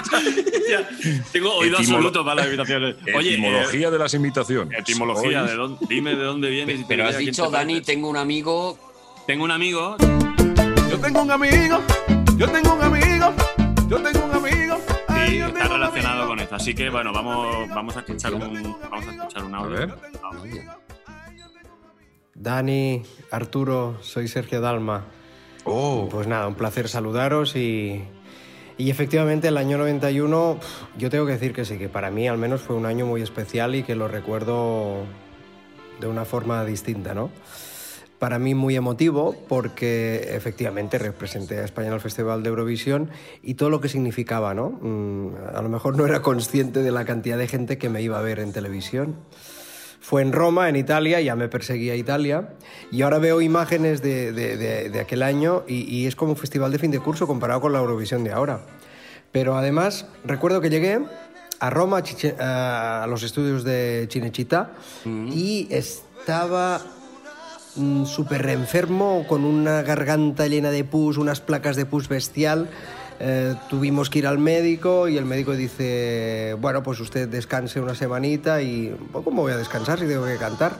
Y además eh, me perdí dos o tres ensayos, eh, con lo cual se creó como una expectativa que está pasando y yo creo que al final eso nos fue bien. No descansé, mm, bueno, descansé un día y luego fui al festival y me fue, fue fantástico. La verdad que mm, tengo un muy buen recuerdo de aquella época. Aquel mismo año me fui a vivir a Madrid. He estado viviendo 27 años en Madrid, con lo cual todos son buenos recuerdos de- del 91. Igualmente soy una persona que yo siempre intento tener o sacar el lado positivo y, y buen balance de, de todo lo que he hecho y me ha pasado. Pero el 91 lo recordaré siempre. Oye, que os mando muchos besos, muchos saludos virtuales, que ya pronto un día me paso por el estudio y os veo. Ay, ojalá. Y estoy ahí con vosotros. Chao. Qué grande, tío. Le pasa Oh, a Sergio Dalma, le pasa como a mí, tío, que granda- eh, guarda muy buen recuerdo del 91. Sí, sí, sí. Hombre, yo querido compensar un poco como la. Sí, la- no, no, no. Eres buena gente, tío. La Bailar tristeza de Flo. ¿qué, qué quedó? El, el segundo, ¿no? Cuarto, cuarto, cuarto. Cuarto. Cuarto, Cuarto puesto, tío. Pero es de los mejores, ¿no? De Eurovisión. sí, pero la sensación que la sensación que se tuvo en este país era como que más allá de que hubiera ganado es que fue una canción que pegó un pelotazo, acordaros bailar pegados, que era Sí, como sí, la sí. balada, o sea, en la época donde todavía en algunas fiestas adolescentes a mí me pillaba con 11, 12, 13 años, 14 en el cole, se bailaban lentos todavía. Bueno, los que éramos los DJs lo intentábamos un poco imponer. Eh, Y- cuidado, has dicho los que éramos los DJs. Yo es que era DJ también en el 90, Sí, tío. DJ de cintas de casete, ¿eh? Iba Ah, no, no, yo es que era DJ en una discoteca de un pueblo, tío, Ah, y, no. me, y me acuerdo que no escuchaba a Sergio Dalma, pero escuchaba a José Manuel Soto.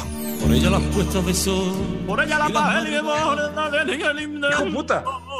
Sí, ¡Qué cabrón! La que, la que liabas, ¿no, Flo? Pinchando a José Manuel Soto. No, no, no lo pinchaba porque tenía Ya. criterio, pero, En pero sí lo escuchaba Valencia en mi coche. estaban con Paco Pil a tope y tú poniendo a José Manuel Soto. Claro que O sea, sí. eres el de la bajona. No, no, no, o sea, yo, yo sabía muy bien dónde estaba la. Tú la sabías onda, lo la que te pedía tu La público. ¿no? pomada, la pomada. La pomada, la pomada. Bueno, a mí me, te la echabas en la cabeza cuando te tiraban algo. eh. me flipa bailar pegados. me- me- es una de las canciones que más intriga me ha generado en la vida. La letra de, de- de esa, de esa canción. Bailar de lejos no es bailar. Es como estar bailando solos. Y dice. Te voy a decir una cosa, Arturo. Arturo. No te metas con, con, con el arte de mis amigos, ¿eh? No me voy a meter con el arte de tus amigos, me voy a meter con la letra esa que no la escribió tu amigo, estoy convencido de ello. La Eh, escribió se la Josep escribiría Capdevila. un hombre. Se la escribiría Josep a lo mejor Capdevila. Paco Pil. Se la escribió Bueno. porque el resultado es de una persona, se la escribiría Chimo Bayo. Pero es poético, es, es bailar preciosa. pegado. Bailar de lejos no es bailar, claro, tío. ¿Cómo lejos, Es como estar bailando solo. ¿Qué como estar bailando solo. Yo, yo le veo cierto sentido poético. Claro. eh. Tú bailando follar- en tu follar. volcán Follar de lejos, follar de lejos. Como y a dos follar. metros de ti, que encima es la, la distancia de seguridad ahora mismo. Claro. Claro, es que ahora mismo habría que cantar bailar pegados no está bien. Bueno, pero eso, pero tío, no, tío. Bailar. poquito de- pegados Claro, es que estás sacando de presentismo. No, el, no, presen- no, no. el presentismo no me vale. No me vale. Esto es- coronavirus. No, Luego tú, podrás, tú podrás decir a lo mejor tú, eh, a dos metros tú bailando en el volcán y a dos metros de ti yo bailando en el polo, puede que a lo mejor eso no exista, pero, pero a lo mejor en el, en el planeta Kaito, que es más chiquito. A lo mejor sí, a lo mejor hay, hay una distancia que, se pueda. el, TID, el TID está a tiro del Apo del Himalaya. o sea que, que Oye, con la- Sergio la- Dalma ni, ni una, ¿eh? Ni una te voy a, te voy a dejar pasar. Sergio Dalma, te queremos mucho. Ven al programa y, eh, Sí, sí, sí. Sí, y yo te ahora, voy a discutir ahora. la letra de bailar pegados. Ahora. A la Es carita. que te pareces a, mi- a mis tías cuando, la- cuando íbamos a, a su casa.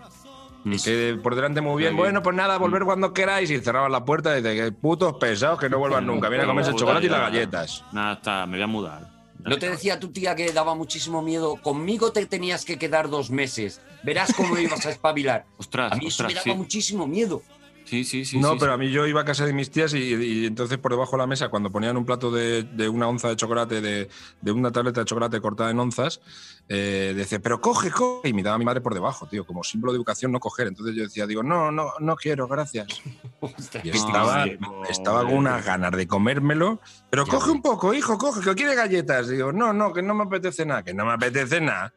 Que no Hombre, me yo- apetece nada, pero ahora mismo me apetece todo. O sea, me apetece todo. Truco, truco, pim, pam, truco, truco.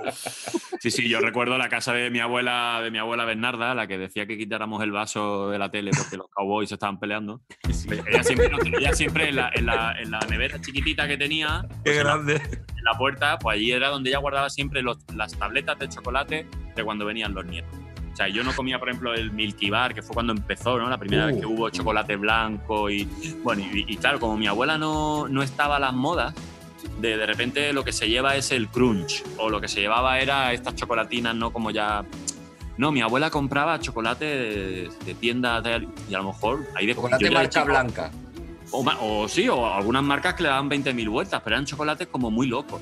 Muy, Sí, muy, sí, muy, sí. muy locos. A lo mejor La- Las tabletacas esas gordas, tío. las- eso es, eso es. Que yo a lo mejor tenía los dientes, gordos, tío. los dientes de leche y decía, abuela, o sacar la tableta de la nevera o.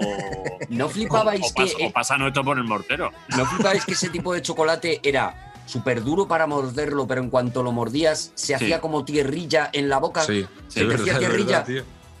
Te, costaba un montón morderlo, pero una vez que lo tenías dentro de la boca, aquello hacía como los petacetas, una especie de reacción y se te quedaba eh, eh, barrillo. Barrillo de como un un- Se derrite en tu terronaco bo- ahí, se- es verdad. Se tío. derrite, se derrite en tu boca y no en tu mano. Eso es, eso Ah, es, fue- eso es. No, no, fue evolucionando, fue evolucionando. una tableta, una tableta de chocolate a nivel de sabor nadie puede discutir nada. Pero es lo que tú dices, de repente, si hace un poquito de calor, el ratito que la tienes en los dedos, Sí. Ahora te la vas a comer y, y- y está dura como su puta madre. Te mancha los dientes y luego ya una vez que está dentro se deshace. O sea que. Hostia, es, que, eh, espera, me- es que me han entrado ganas de comer chocolate, tío. pues, pues coge, pero, mételo en pan, Voy, no se te voy olvide. un momento, voy un momento, voy a, voy a poner un trocico. Pero Es verdad que estamos en mitad de la grabación, Flo. Bueno, ha pasado un año. pasó un 91 muy malo, Arturo. Qué déjalo. ansia, claro, no, sí, todavía está con eso. Fíjate, Sí, si no hubiera comido- este se- Claro, un veterano, es como un veterano de, un veterano de Cádiz, en vez de, del Vietnam. Claro, y él tiene, Cádiz. él tiene traumas. Mira, ya vuelve, ya vuelve con el es- chocolate. Esto es un nivel que estamos hablando ahora mismo. De verdad, esto de grabar en casa da una libertad que no sé si no debemos tomar. Oye, ¿os parece, ¿os parece si damos una vueltecita por, por, por películas que se estrenaron en el 91? Que el 91. ojo, El 91 eh. tiene unos, un- unas películas brutales. Se estrena, por ejemplo, ese año Terminator 2. Terminator 2, que para mí, personalmente, bajo mi opinión, es the very best of, of everything. O sea. Terminator 2 que salimos Terminator todos. 2 mola un huevo, tío. Mola además T-1000. T-1000, claro, claro. Era el policía, el actoraco este, que, que de repente de un brazo se, se hacía un gancho, tío. Eh, Se le pasaba como al chocolate en la boca, se derretía de repente, estaba súper duro y de repente se, se derretía. Pasa como los anuncios cuando te dicen chocolate. Era Sí, tío. flipante. Además, ese año Yo tengo una sale de comerle, de comerle la boca a José Coronado. Pues. Que anuncia ahora chocolate y se pone así como. Pero has probado esto antes de hacer la toma. Y yo, "Uf, y José. y consiguen ese sonido cuando muere de hace. Ostras, José Coronado. Dani, si sigues musitando, eh, al final me voy a tener que ir a comer chocolate yo también, de verdad. Y en serio, no, no, os- no os estoy dando envidia, tío. Chocolate y una ducha. Es que se está comiendo una tableta de chocolate de verdad aquí. Oye, Arturo, Artu- Arturo, ¿alguna anécdota de Terminator 2? Que yo sé que tú eres un pozo de sabiduría de anécdota. A mí, yo vi en, en un docu lo, lo difícil que fue para el actor que hacía de. Claro, como él te- corría detrás del coche, pero corría de manera hierática. Y eran, claro, al final. Bueno, sabemos que cuando ruedas una peli, una escena donde hay alguien que está todo el rato corriendo, eso es un día entero corriendo. Corriendo. Por mil claro, planos, mil historias. Y claro, él tenía que correr distancias súper largas y mucho tiempo sin que en la cara se le notara ningún tipo de, de- de- de- gesto de Claro, fatiga. era un robot, Eso lo- claro. y eso lo cuenta él como que fue una de las cosas más compras. Tú te puedes meter un chute de correr, pero no, por lo menos déjame que ponga esta cara. pero ya, bueno. Sí, tío, me impresionó mucho eso, ¿eh? Yo, con lo duro que es correr, ¿eh? Así cuando ya estás agotado. Bueno, y lo duro que son los rodajes, tío, también, por otra parte. Claro. Hay una muy curiosa de Terminator 2, yo creo que es, que es chula. Sabéis que ese año coincide con que aparece uno de los mejores discos de la historia de la música para mí, que es el Use Your Illusion de Guns N' Roses. El 1 y el 2. El 1 y el 2. Del exactamente 91. ahí. Y Sí, sabéis señor. que en el videoclip de, de Guns N' Roses aparecía al final el Terminator porque habían participado en la banda sonora también Oh. de Terminator 2, etcétera, etcétera. Bueno, O sea, que fue un poco ese- esa época, ¿no? Ahí de conectaros, ¿no? había una fusión ahí hasta el punto que si os acordáis en la escena en la que eh, eh, aparece el Terminator, o sea, Schwarzenegger contra el T-1000 en ese pasillo. El, analógico contra el- Eso es, la primera vez que se encuentran en ese pasillo en el que eh, parece que está el niño a punto de morir por el T-1000 y de repente aparece, aparece eh, Arnold Schwarzenegger. ¿Cómo? Una caja. ¿Cómo has dicho? ¿Cómo has dicho? Schwarzenegger. Schwarzenegger. Es que se llama Schwarzenegger. Hostia, de toda la puta vida Schwarzenegger. No, no, no, no, no, se llama Schwarzenegger. Schwarzenegger. Schwarzenegger. Arnold No, pero eso es en alemán. Schwarzenegger. Arnaldo, Ar- Arnaldo Schwarzenegger. El, es- el Schwarzenegger. Pues ¿Cómo cuando. es? ¿Cómo es? Schwarzenegger. Schwarzenegger. Ya no lo podréis decir nunca Schwarzenegger porque ya sabréis que lo estáis diciendo mal. Arnold Schwarzenegger lleva una caja en ese momento mientras está eh, avanzando a través del pasillo y de la caja saca, ¿os acordáis? La, el, El fusilaco, el- revólver, el, arma. ¡El trabuco! Eso es. Y dentro de la caja, trabuco. dentro de la caja donde está el trabuco, lo que hay son rosas. ¿Por qué? Por Guns and Roses. Joder, Arturo, de verdad, tío. O sea, Arturo, yo no sé, no me quiero meter en tu vida personal, pero lo que es el tema películas, tío, o sea. Pues no te tío. metas en el tema personal porque si sé Es tanto de películas es precisamente por eso. Yo tenía las cintas originales. Use Your Illusion 1 y la 2. Y se puede decir que es la primera vez en la historia que un grupo lanza dos discos diferentes y son número uno y número dos en el mundo a nivel de ventas. Eh, O sea, bueno, es que N' eso es verdad, Dani, es que Guns N' Roses eh, es uno de esos grupos que, oiga usted, a mí me, a mí me dejan loco, ¿eh? Eh, estoy, estoy con el vinito, me pilla el domingo con el vinito. Lo mismo, Carlos Herrera, lo mismo te comenta una copla de Pasión Vega. Totalmente, tío. Que el, que el Illusion. Es que es totalmente. Sweet Child of Mine es uno de esos discos de Guns N' Roses. Tío clava, ¿Tú crees, o sea, tú crees que, tú crees que él hablaría- el inglés lo, lo haría de puta madre o sería un poco así? No, no, es que el inglés lo habla de cojones cada vez que dice el nombre de un disco, el nombre de una canción. Lo clava. Lo clava, lo clava. Eh, One Horses, eh, cuando dice eh, Michael Jackson acaba de hacer una de las canciones del grupo América y una canción de One Love Mine eh, Houses. Esa canción que luego reeditaron los Rolling Stones. Pero es que luego dice, porque eh, cuando Pero estoy perdona en un momento, Cataluña. Flo, perdona, perdona que te interrumpa, perdona que te interrumpa. La canción es El hombre ama a mis caballos, The Man Loves My no, es Horses. when a, man, when a man love a horses. Ah, vale, When a Man Loves a Horse. Cuando un hombre ama a los caballos. Y luego de repente dice estoy en Cataluña y eh, digo, mm, eh, eh, besando la fonda del gato una novia y un soldado. Eh, o luego cuando ya se le viene el acento andaluz y entonces dice esas cosas de, no sé, se tiene que venir a casa Manolo, ¿eh? En casa Manolo preparan un arrocito.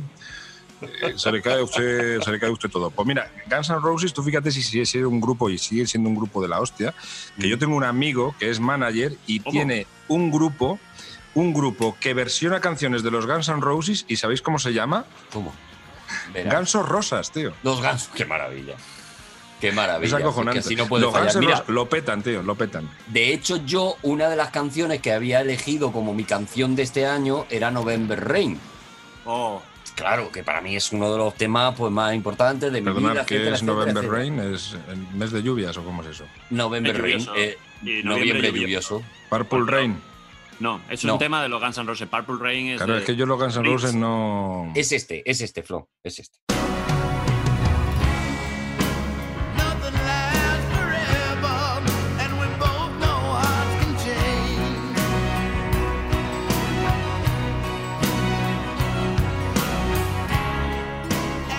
Sí, ahora sí. Un temazo, ahora de oídas sí. Flo, por favor. un Pero es que yo no tengo la etimología de las cosas, no lo tengo archivado todo como vosotros. Lo. No, que él ese, eh, claro, que él ese año él estaba escuchando Tinto levanta, tira de la manta y de fondo Efectivamente. No, no, es que luego hay que, hay que. Nos teníamos que hacer un programa entero de- del idioma de las cornetas, tío. La corneta hacía. Claro, y eso. O sea, es que la corneta, Me ha venido Millán- teóricamente. me ha venido Millán Salcedo de repente. Bueno, es que, fija- es que, es que fíjate la. Hombre, cuidado, eh, cuidado. Te digo una cosa, si hubieran follado Pedro Almodóvar y Millán Salcedo, hubiera salido yo, tío. Hostia, no me jodas, tío. Es que mira, ¿tú te crees que. ¿Qué me está pasando con la edad, Arturo, tío? Te lo digo en serio. Yo te veo igual, que es lo peor. madre. Yo te veo igual, que no, que no, no, has, no has cambiado, de verdad, Flo, ¿eh? Bueno, Claro. Que eh, parecías mayor de joven, pues eso que te llevas. Claro, total, total, el señor mayor. Si os parece, voy a decir la canción que he elegido como mi favorita de 1991. Y es, para mí, una obra maestra.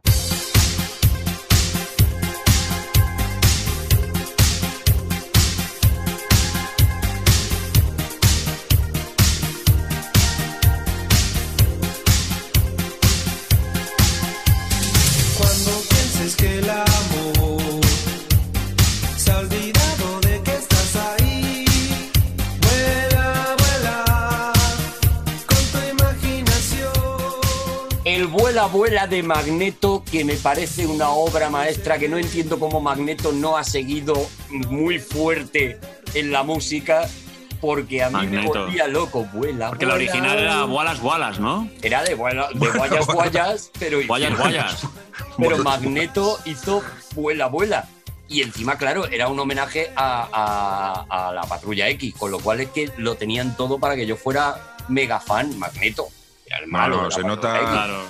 Se nota Arturo que, que tu cultura, tanto musical como cinéfila, es que es, es que abarca tantas cosas, tío. Magneto, o sea, es que, es que no sé ni quién cojones es.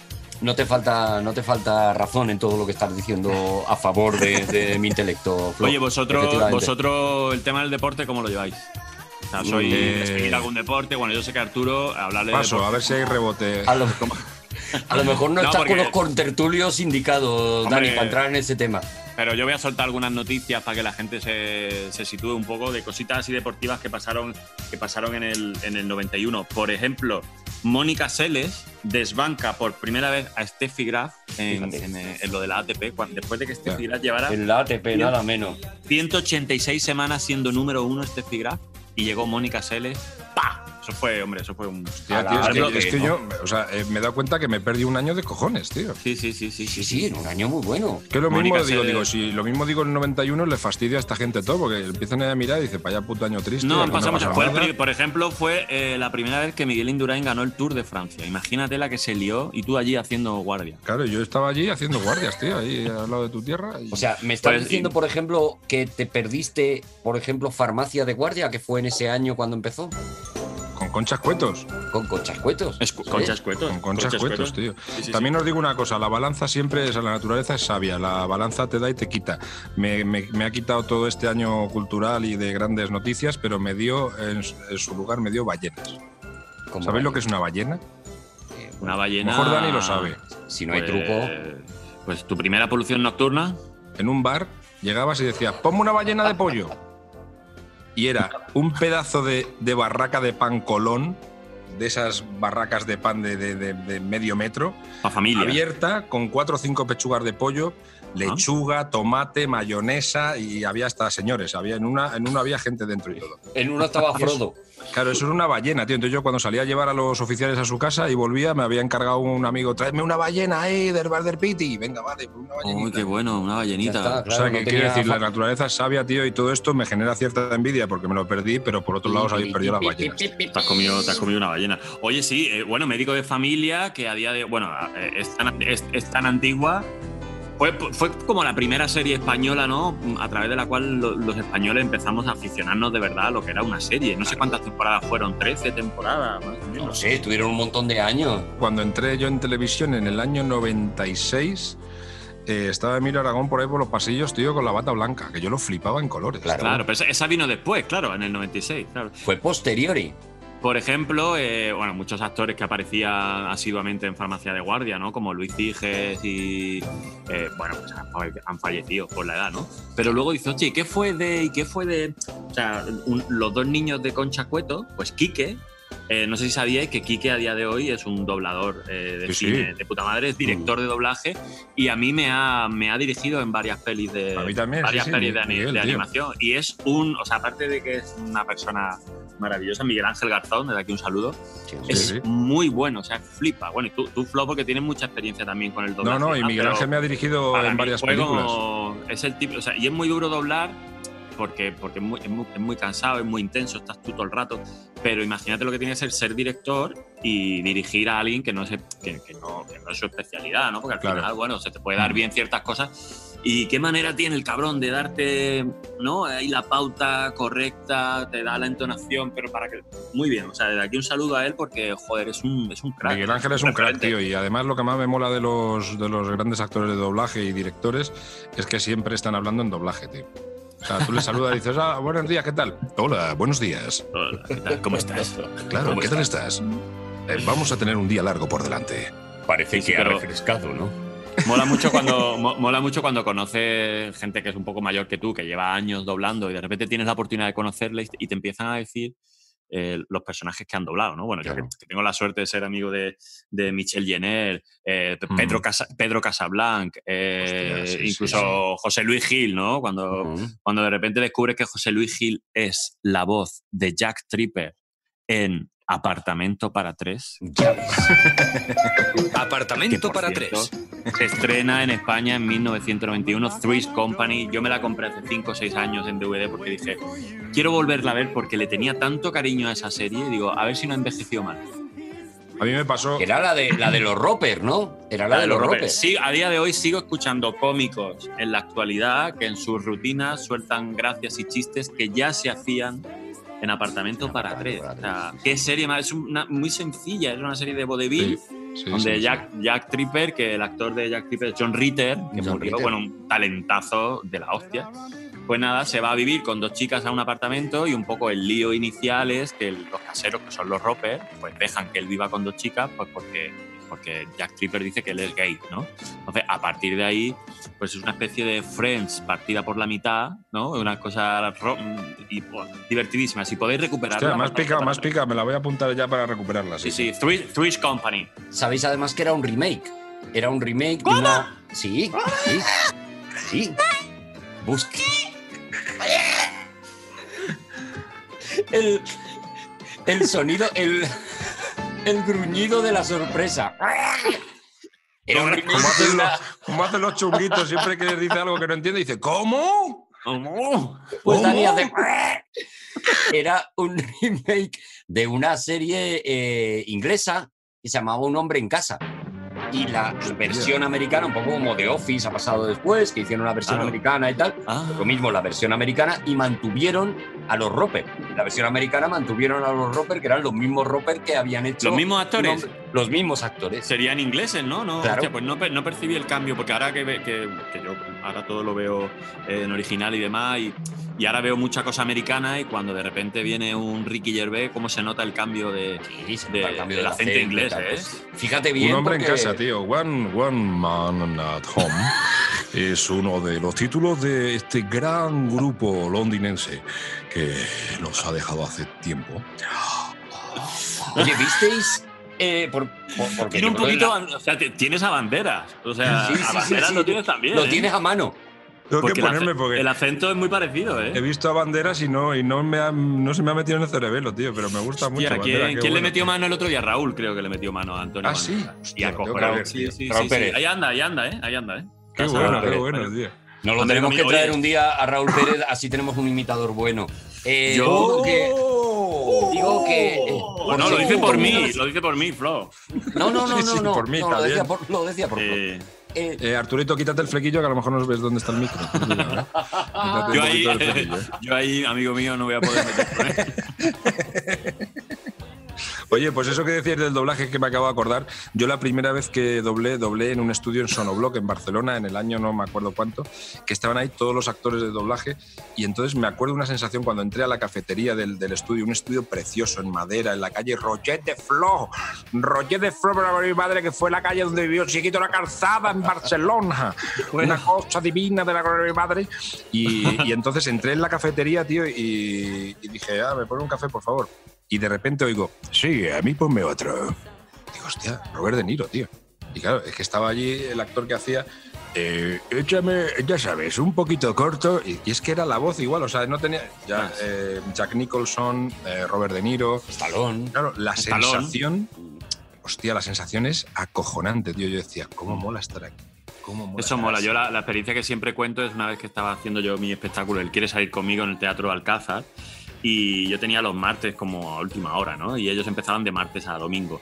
Eh, creo que se llamaba, no sé si era La Fuga o bueno, una de estas obras de, de- no me voy a acordar ahora del nombre. Pero bueno, estaba Kira Miró, estaba Don Mauro, Muñiz de Cristal, Sí. y estaba José Luis Gil. Entonces yo estaba en, un, en un- mi camerino, yo llegué, fui a estrenar, entonces pues estando- estaba esperando a que acabaran ellos la función para bajar yo, hacer prueba de sonido y, y estrenar. Y claro, de repente pues ellos llegan del escenario con todo el subidón y se van a la planta de debajo, ¿no? Pero se escucha todo. Mauro pegando sus gritos, como siempre, bla, bla, bla. y de repente empieza a escuchar a José Luis Gil. Hice un ejercicio de cerrar los ojos y decir, tío, debajo mía está Buzz Lightyear. Buzz Lightyear, total.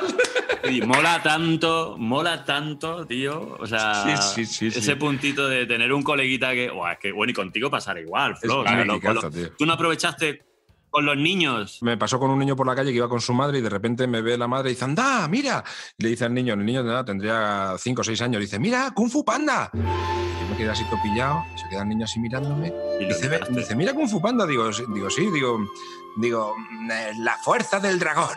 Hay que tener cuidado siempre porque si no comes bien nunca podrás pelear contra los guerreros del dragón. Se queda el niño empieza, a llorar. Digo, claro, si es que no puede ser. Él tiene la imagen de Kung Fu Panda y ve un señor claro. gordo con gafas Claro. y con barba. Pues no, pues no puede ser. Hombre, ¿Verdad, un poquito decías? Fu Panda, tú sí estás ya, Flo, la verdad. No, de hecho yo creo que me cogieron por eso. La diferencia entre Kung Fu Panda por- y yo es por el pelo, nada más. El, el vello en el cuerpo. Vale, Yo no sé, cuento. no sé si, si, por favor, y ahora cuento yo otra de, de doblaje con los niños que me parece. Que me Vale, parece voy a contar una que es, eh, yo soy bastante amigo, bueno, amigo conocido de José Luis Gil. Y yo tenía un problema con... con Hombre, José con mi- Luis Gil, eh, ese disco, esa canción de José Luis Gil. eh, que- ah, no, no, ya se está. Yo tenía un problema con mi, con mi sobrino, que por aquel entonces tenía pues, 4 o 5 años, tenía dos problemas. Uno de ellos es que estaba completamente enganchado a Toy Story. Se podía ver Toy Story 2 en bucle durante horas. Y el otro era que estaba tan obsesionado con Toy Story que no se iba a la cama. Era imposible meterlo en la cama porque siempre podía haber una sesión más, un pasecito más de Toy Story. Y le pedí, me lo concedió, a José Luis Gil que me grabara un mensaje que era Nacho, ¿cómo estás? Soy Buzz Lightyear. A partir de las 8 de la tarde tienes que dejar la televisión. Mañana volverás a ver mi película. Y me lo grabó en el móvil y yo le dije a, a mi sobrino, tienes un mensaje, escúchatelo. Claro, imaginaos la cara de mi sobrino diciendo 20 años. que me ha mi sobrino con 25, 25 tenía ya. Estaba ya casado. Y Eso es muy bonito, tío. Sí, sí, Eso sí, pues se- acostó, con el- claro. Con esta última de con esta última de Peter Rabbit, que eh, también muchas veces no tiene que ver con. Sí, tiene. El niño de repente le- le- se obsesiona por una peli. Un niño se obsesiona por una peli y la ve 500 veces. Y me ha sucedido, eh, pues sí, de poder mandar audio a hijados míos y que lo flipan, que no entienden muy bien. De que Claro. el padrino de Peter. Rabbit, el padrino- claro, y los amigos de un colega mío, de Rafa Villena, cuando se estrenó Peter Rabbit 1, pues el padre le decía, oye, va a venir Dani a Granada, vamos a ver la peli con él, con Dani, porque Dani hace de Peter Rabbit. Eh, que nos sentamos el padre, los dos niños y yo, y Miguelillo, con 6, 7 años al lado. Mm. Y la gente en el cine en Granada, y de repente empieza la, empieza la peli y empieza el conejo a hablar, ¿no? Y se me queda, queda mirando así al conejo, se me queda mirando a mí, otra vez al conejo, se me queda mirando a mí y me dice, Pero entonces tú, ¿cuándo hablas? O sea, él, él creía que yo iba a hacer una gira por todos los cines y que era en el momento. Claro, Dani claro, claro. en la película. Y pensaba que iba a decir, qué guay, que tengo aquí al que hace Peter Rabbit a mi lado. Me voy a enterar súper bien de la Me voy a enterar de toda la película, voy a seguir muy bien el. Sí, el qué bueno, tío. Oye, Dani, es ¿tu, maravilloso. tu canción favorita de 1991? Hombre, yo mi canción favorita es, es Bailar Pegado. Yo no puedo. Bailar Pegado. Yo, yo ya la he soltado. La he soltado al ya principio. está, ya está. ¿Tú tienes alguna flow? No, no, claro, tú una idea. porque Eh, no te la has bueno, yo tengo tú una no escuchabas ni música. es- ¿Qué música es- escuchabas en la mili? Con eso nos valdría. La música que escuchaba la mili era esta, mira. Salve, estrella de los chaval, mares. Ah, la, la salve También marinera.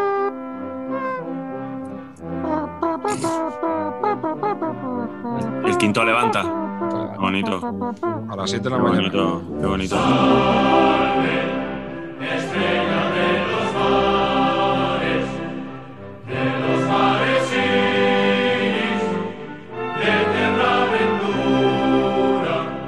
Tuviste un 91 muy pleno, la verdad.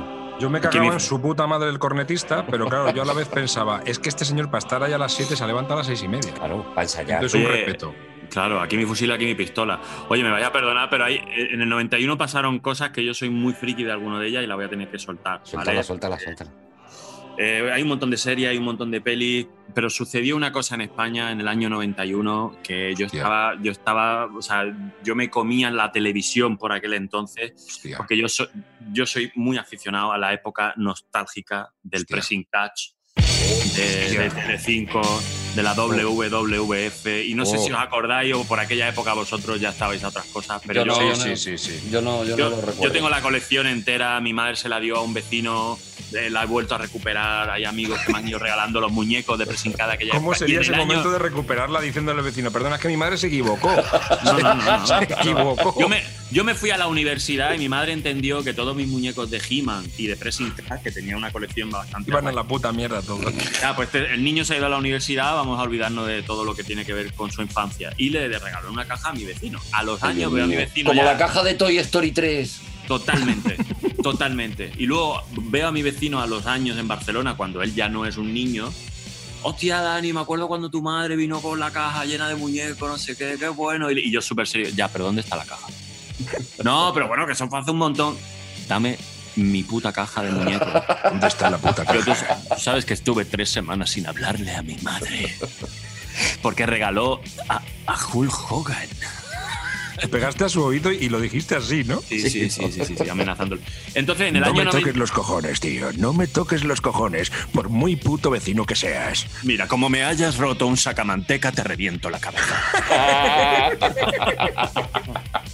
Entonces, en el año 91, en el Palau San Jordi, eh, porque claro, esto se emitía por televisión, esto en Estados Unidos ya era una- un éxito tal, y fue cuando empezaron a hacer giras. Y en el año 91 vinieron al Palau San Jordi, que ahí cabían como 60 o 70 mil. No sé si vosotros os acordáis de algo de Pressing si tenéis presente.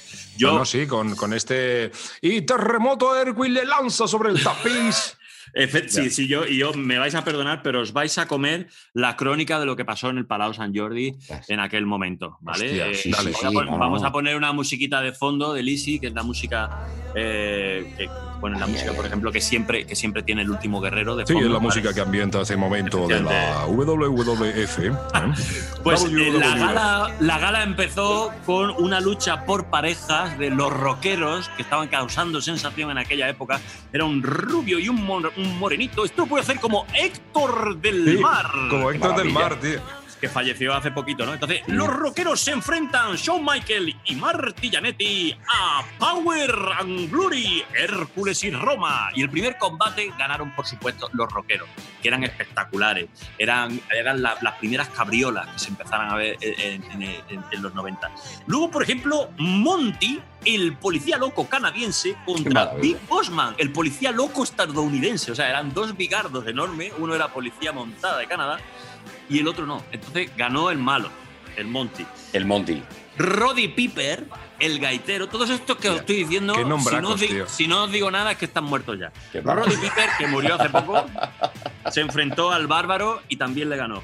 British Bulldog, que era un, un mazacón así inglés con, con los pelos así como de, de trencitas y un bulldog, derrotó a Terremoto Earthquake. Atento al nombre, Terremoto Earthquake. Terremoto, terremoto. O sea, Terremoto, terremoto, era un tío así gordo y fangoso. Luego, por ejemplo, The Legion of Doom derrotaron a los Nasty Boy, Ric Flair derrotó a Tornado Texas y la lucha en la cabeza, o sea, la cabeza de cartel fue Tito Santana, te queremos porque dijeron vamos a España. Tito Santana, que era el mexicano, que Tito Santana, te queremos, Tito Santana contra el enterrador de Undertaker. Iba con su mítico, manager, su manager que se llamaba Pablito Terrores, que era una mezcla entre Pablito Terrores. Era una mezcla entre, entre Super Mario y harto de droga con una con una de esta de ¿cómo se llama esto de los muertos? donde incinera y mete la ceniza. Ah, sí, una urna. una- La urna Una de la ceniza, sí. Oh, y yo disfruté, me vaya a perdonar, pero disfruté tanto, disfruté No, no, el universo de Dani yo creo es comparable al universo de Arturo en cuanto a películas, pero claro, Dani en cuanto a Claro, claro, el- F. En conocimiento de, de eso. Bueno, El enterrador, tío, el enterrador, mira que duró años y años, porque en mis viajes a Estados Unidos, tío, a mi hijo le compraba el muñequito del enterrador. Es que se retiró hace tres años, ¿eh? no había huevos a enterrarle a él, claro. Era, claro, era un Y esto que hablas no es el manera. año, ¿cuánto? El año och- eh, De lo que 81. estoy hablando es del 91 y el enterrador ya, ya era ya era ya era un hijo puta.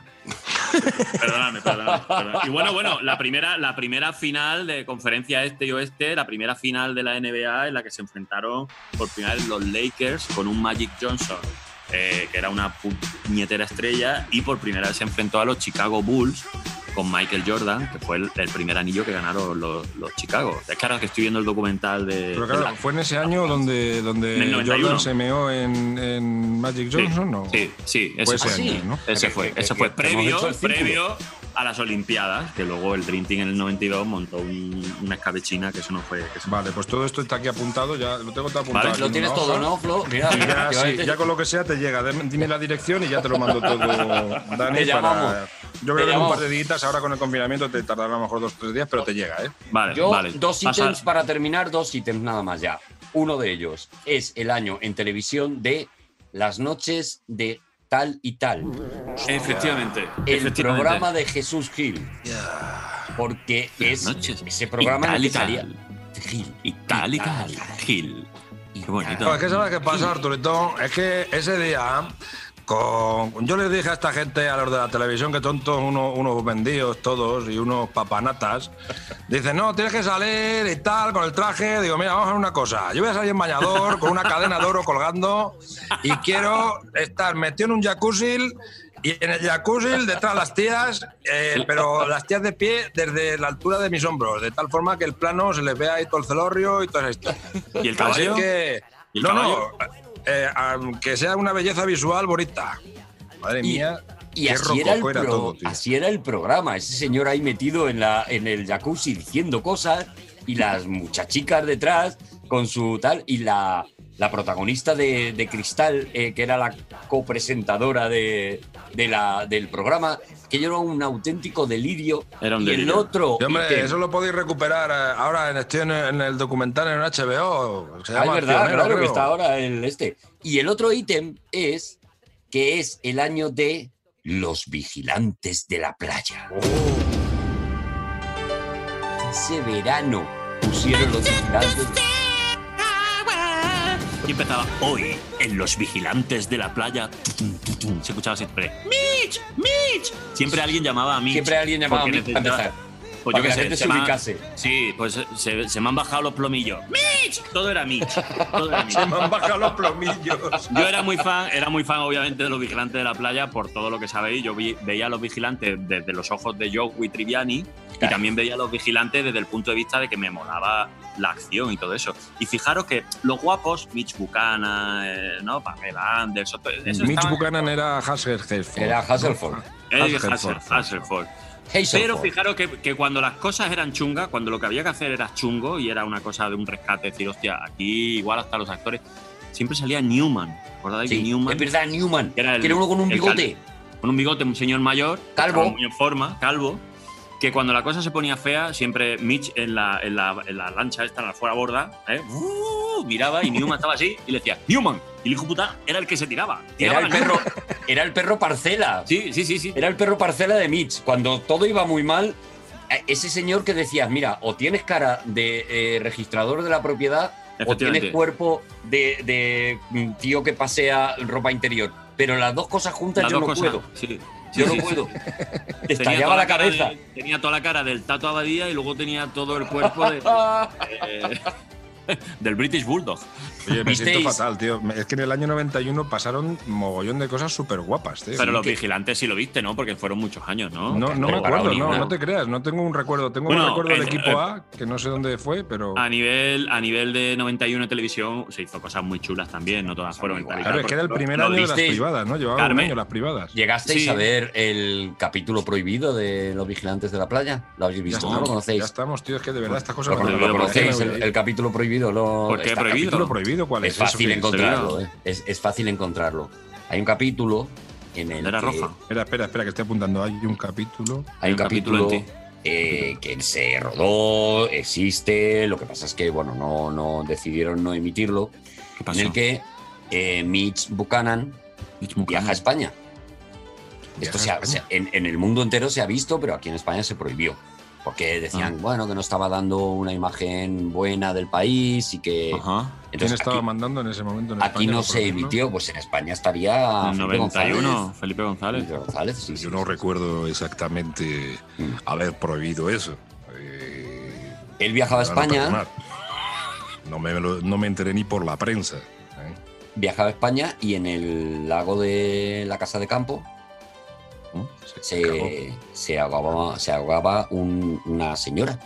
Se estaba ahogando una señora.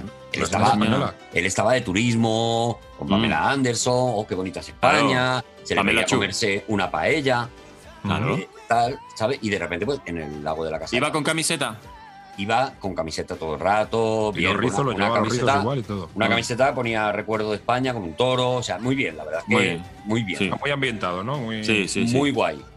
Y de repente, pues, una, los brazos de una mujer que se, que se iba ahogando, que se iba ahogando. Mitch Buchanan dice, por supuesto que yo te salvo, tal. hace cámara lenta? la- a cámara lenta, hace la carrerita a cámara lenta.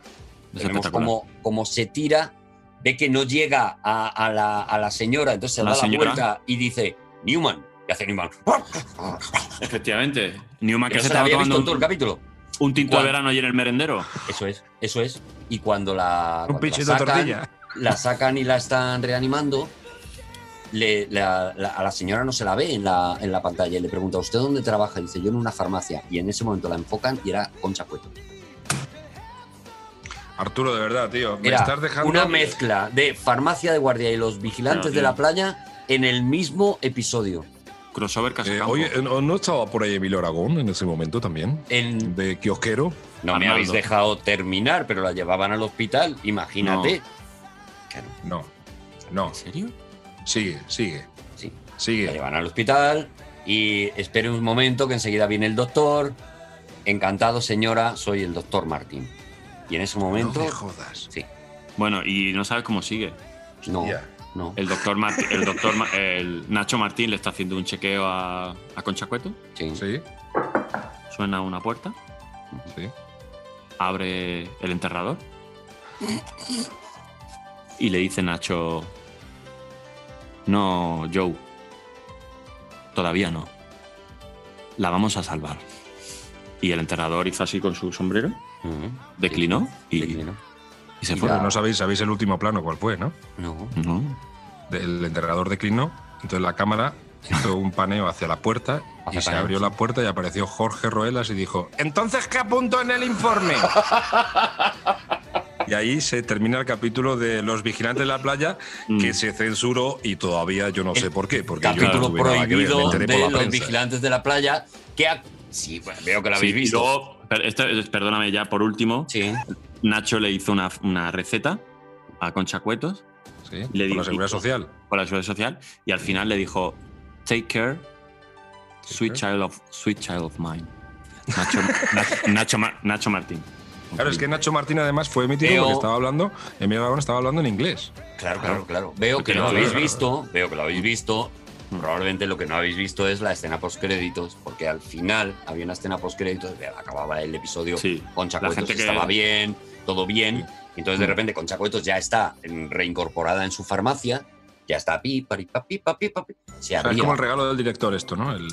se abría la puerta de la farmacia Una y mercerada. decía, Señora, deme usted un... Es que yo no sé hacer de Jesús Gil, lo puedes hacer tú. Señora, me da usted unos talidón, unos talidón para el dolor de cabeza. Y luego salió Jesús Gil y se golpeó con el hombro con Alberto Chicote que entraba, dice pim pam trucu trucu. Yo despedí aquí, porque me parece que está, o sea, más arriba. Lo que no hemos hablado del año 91, pero, lo- pero el programa no puede estar más arriba ya. Es que este capítulo tiene un post post créditos. No jodas. O sea, por primera vez un make de make de remaking del director, Cats. Y, y yo queriendo despedir en mitad de con lo más interesante. No, no. ¿Qué pasó? Jesús Gil entró en la farmacia, se puso de rodillas ¡Me va a poner de rodillas! y le enseñó un anillo a, a Concha Cueto. Le dijo Mira, que, mira. Se, Mira este anillo, mire. que se quería casar con ella. ¿Te quieres casar conmigo, guapa? Y Concha Cueto le dijo: ¿De dónde has sacado ese anillo? ¿De dónde has sacado ese anillo? Jes- Jesús Gil se lo había robado a Michael Jordan, el anillo de la, de la NBA. De cuando ganaron a los Lakers. Que además Michael Pero Jordan. Concha Cuetos eran de los Chicago Bulls. Y por eso, qué giraco, y por eso chaval, no qué tuvieron giraco. hijos. Por eso Qué no tuvieron giraco. hijos. ¡Despide, Flo! ¡Despide! Bueno, muchísimas gracias, queridos amigos que estáis escuchando ahora mismo. eh, mi año favorito fue el 1991 con los grandes Arturo González Campos, Dani Rovira y un servidor de ustedes, Fernández Florentino de las Ondas. Que siempre es un placer, señores, compartir con vosotros charla, de verdad. es- Esto es un gustazo. Te queremos, de verdad, a pesar de todo. Te de- queremos, exactamente, te queremos a pesar. Gracias, Flo.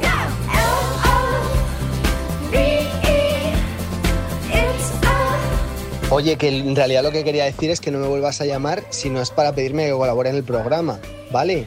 O sea que, que a ver, que puede que suene un poquito enfadado, pero que si me llamáis para colaborar en, en mi año favorito, que se me pasa, ¿vale? Quiero decir que, o sea que tampoco tengo tanta dignidad.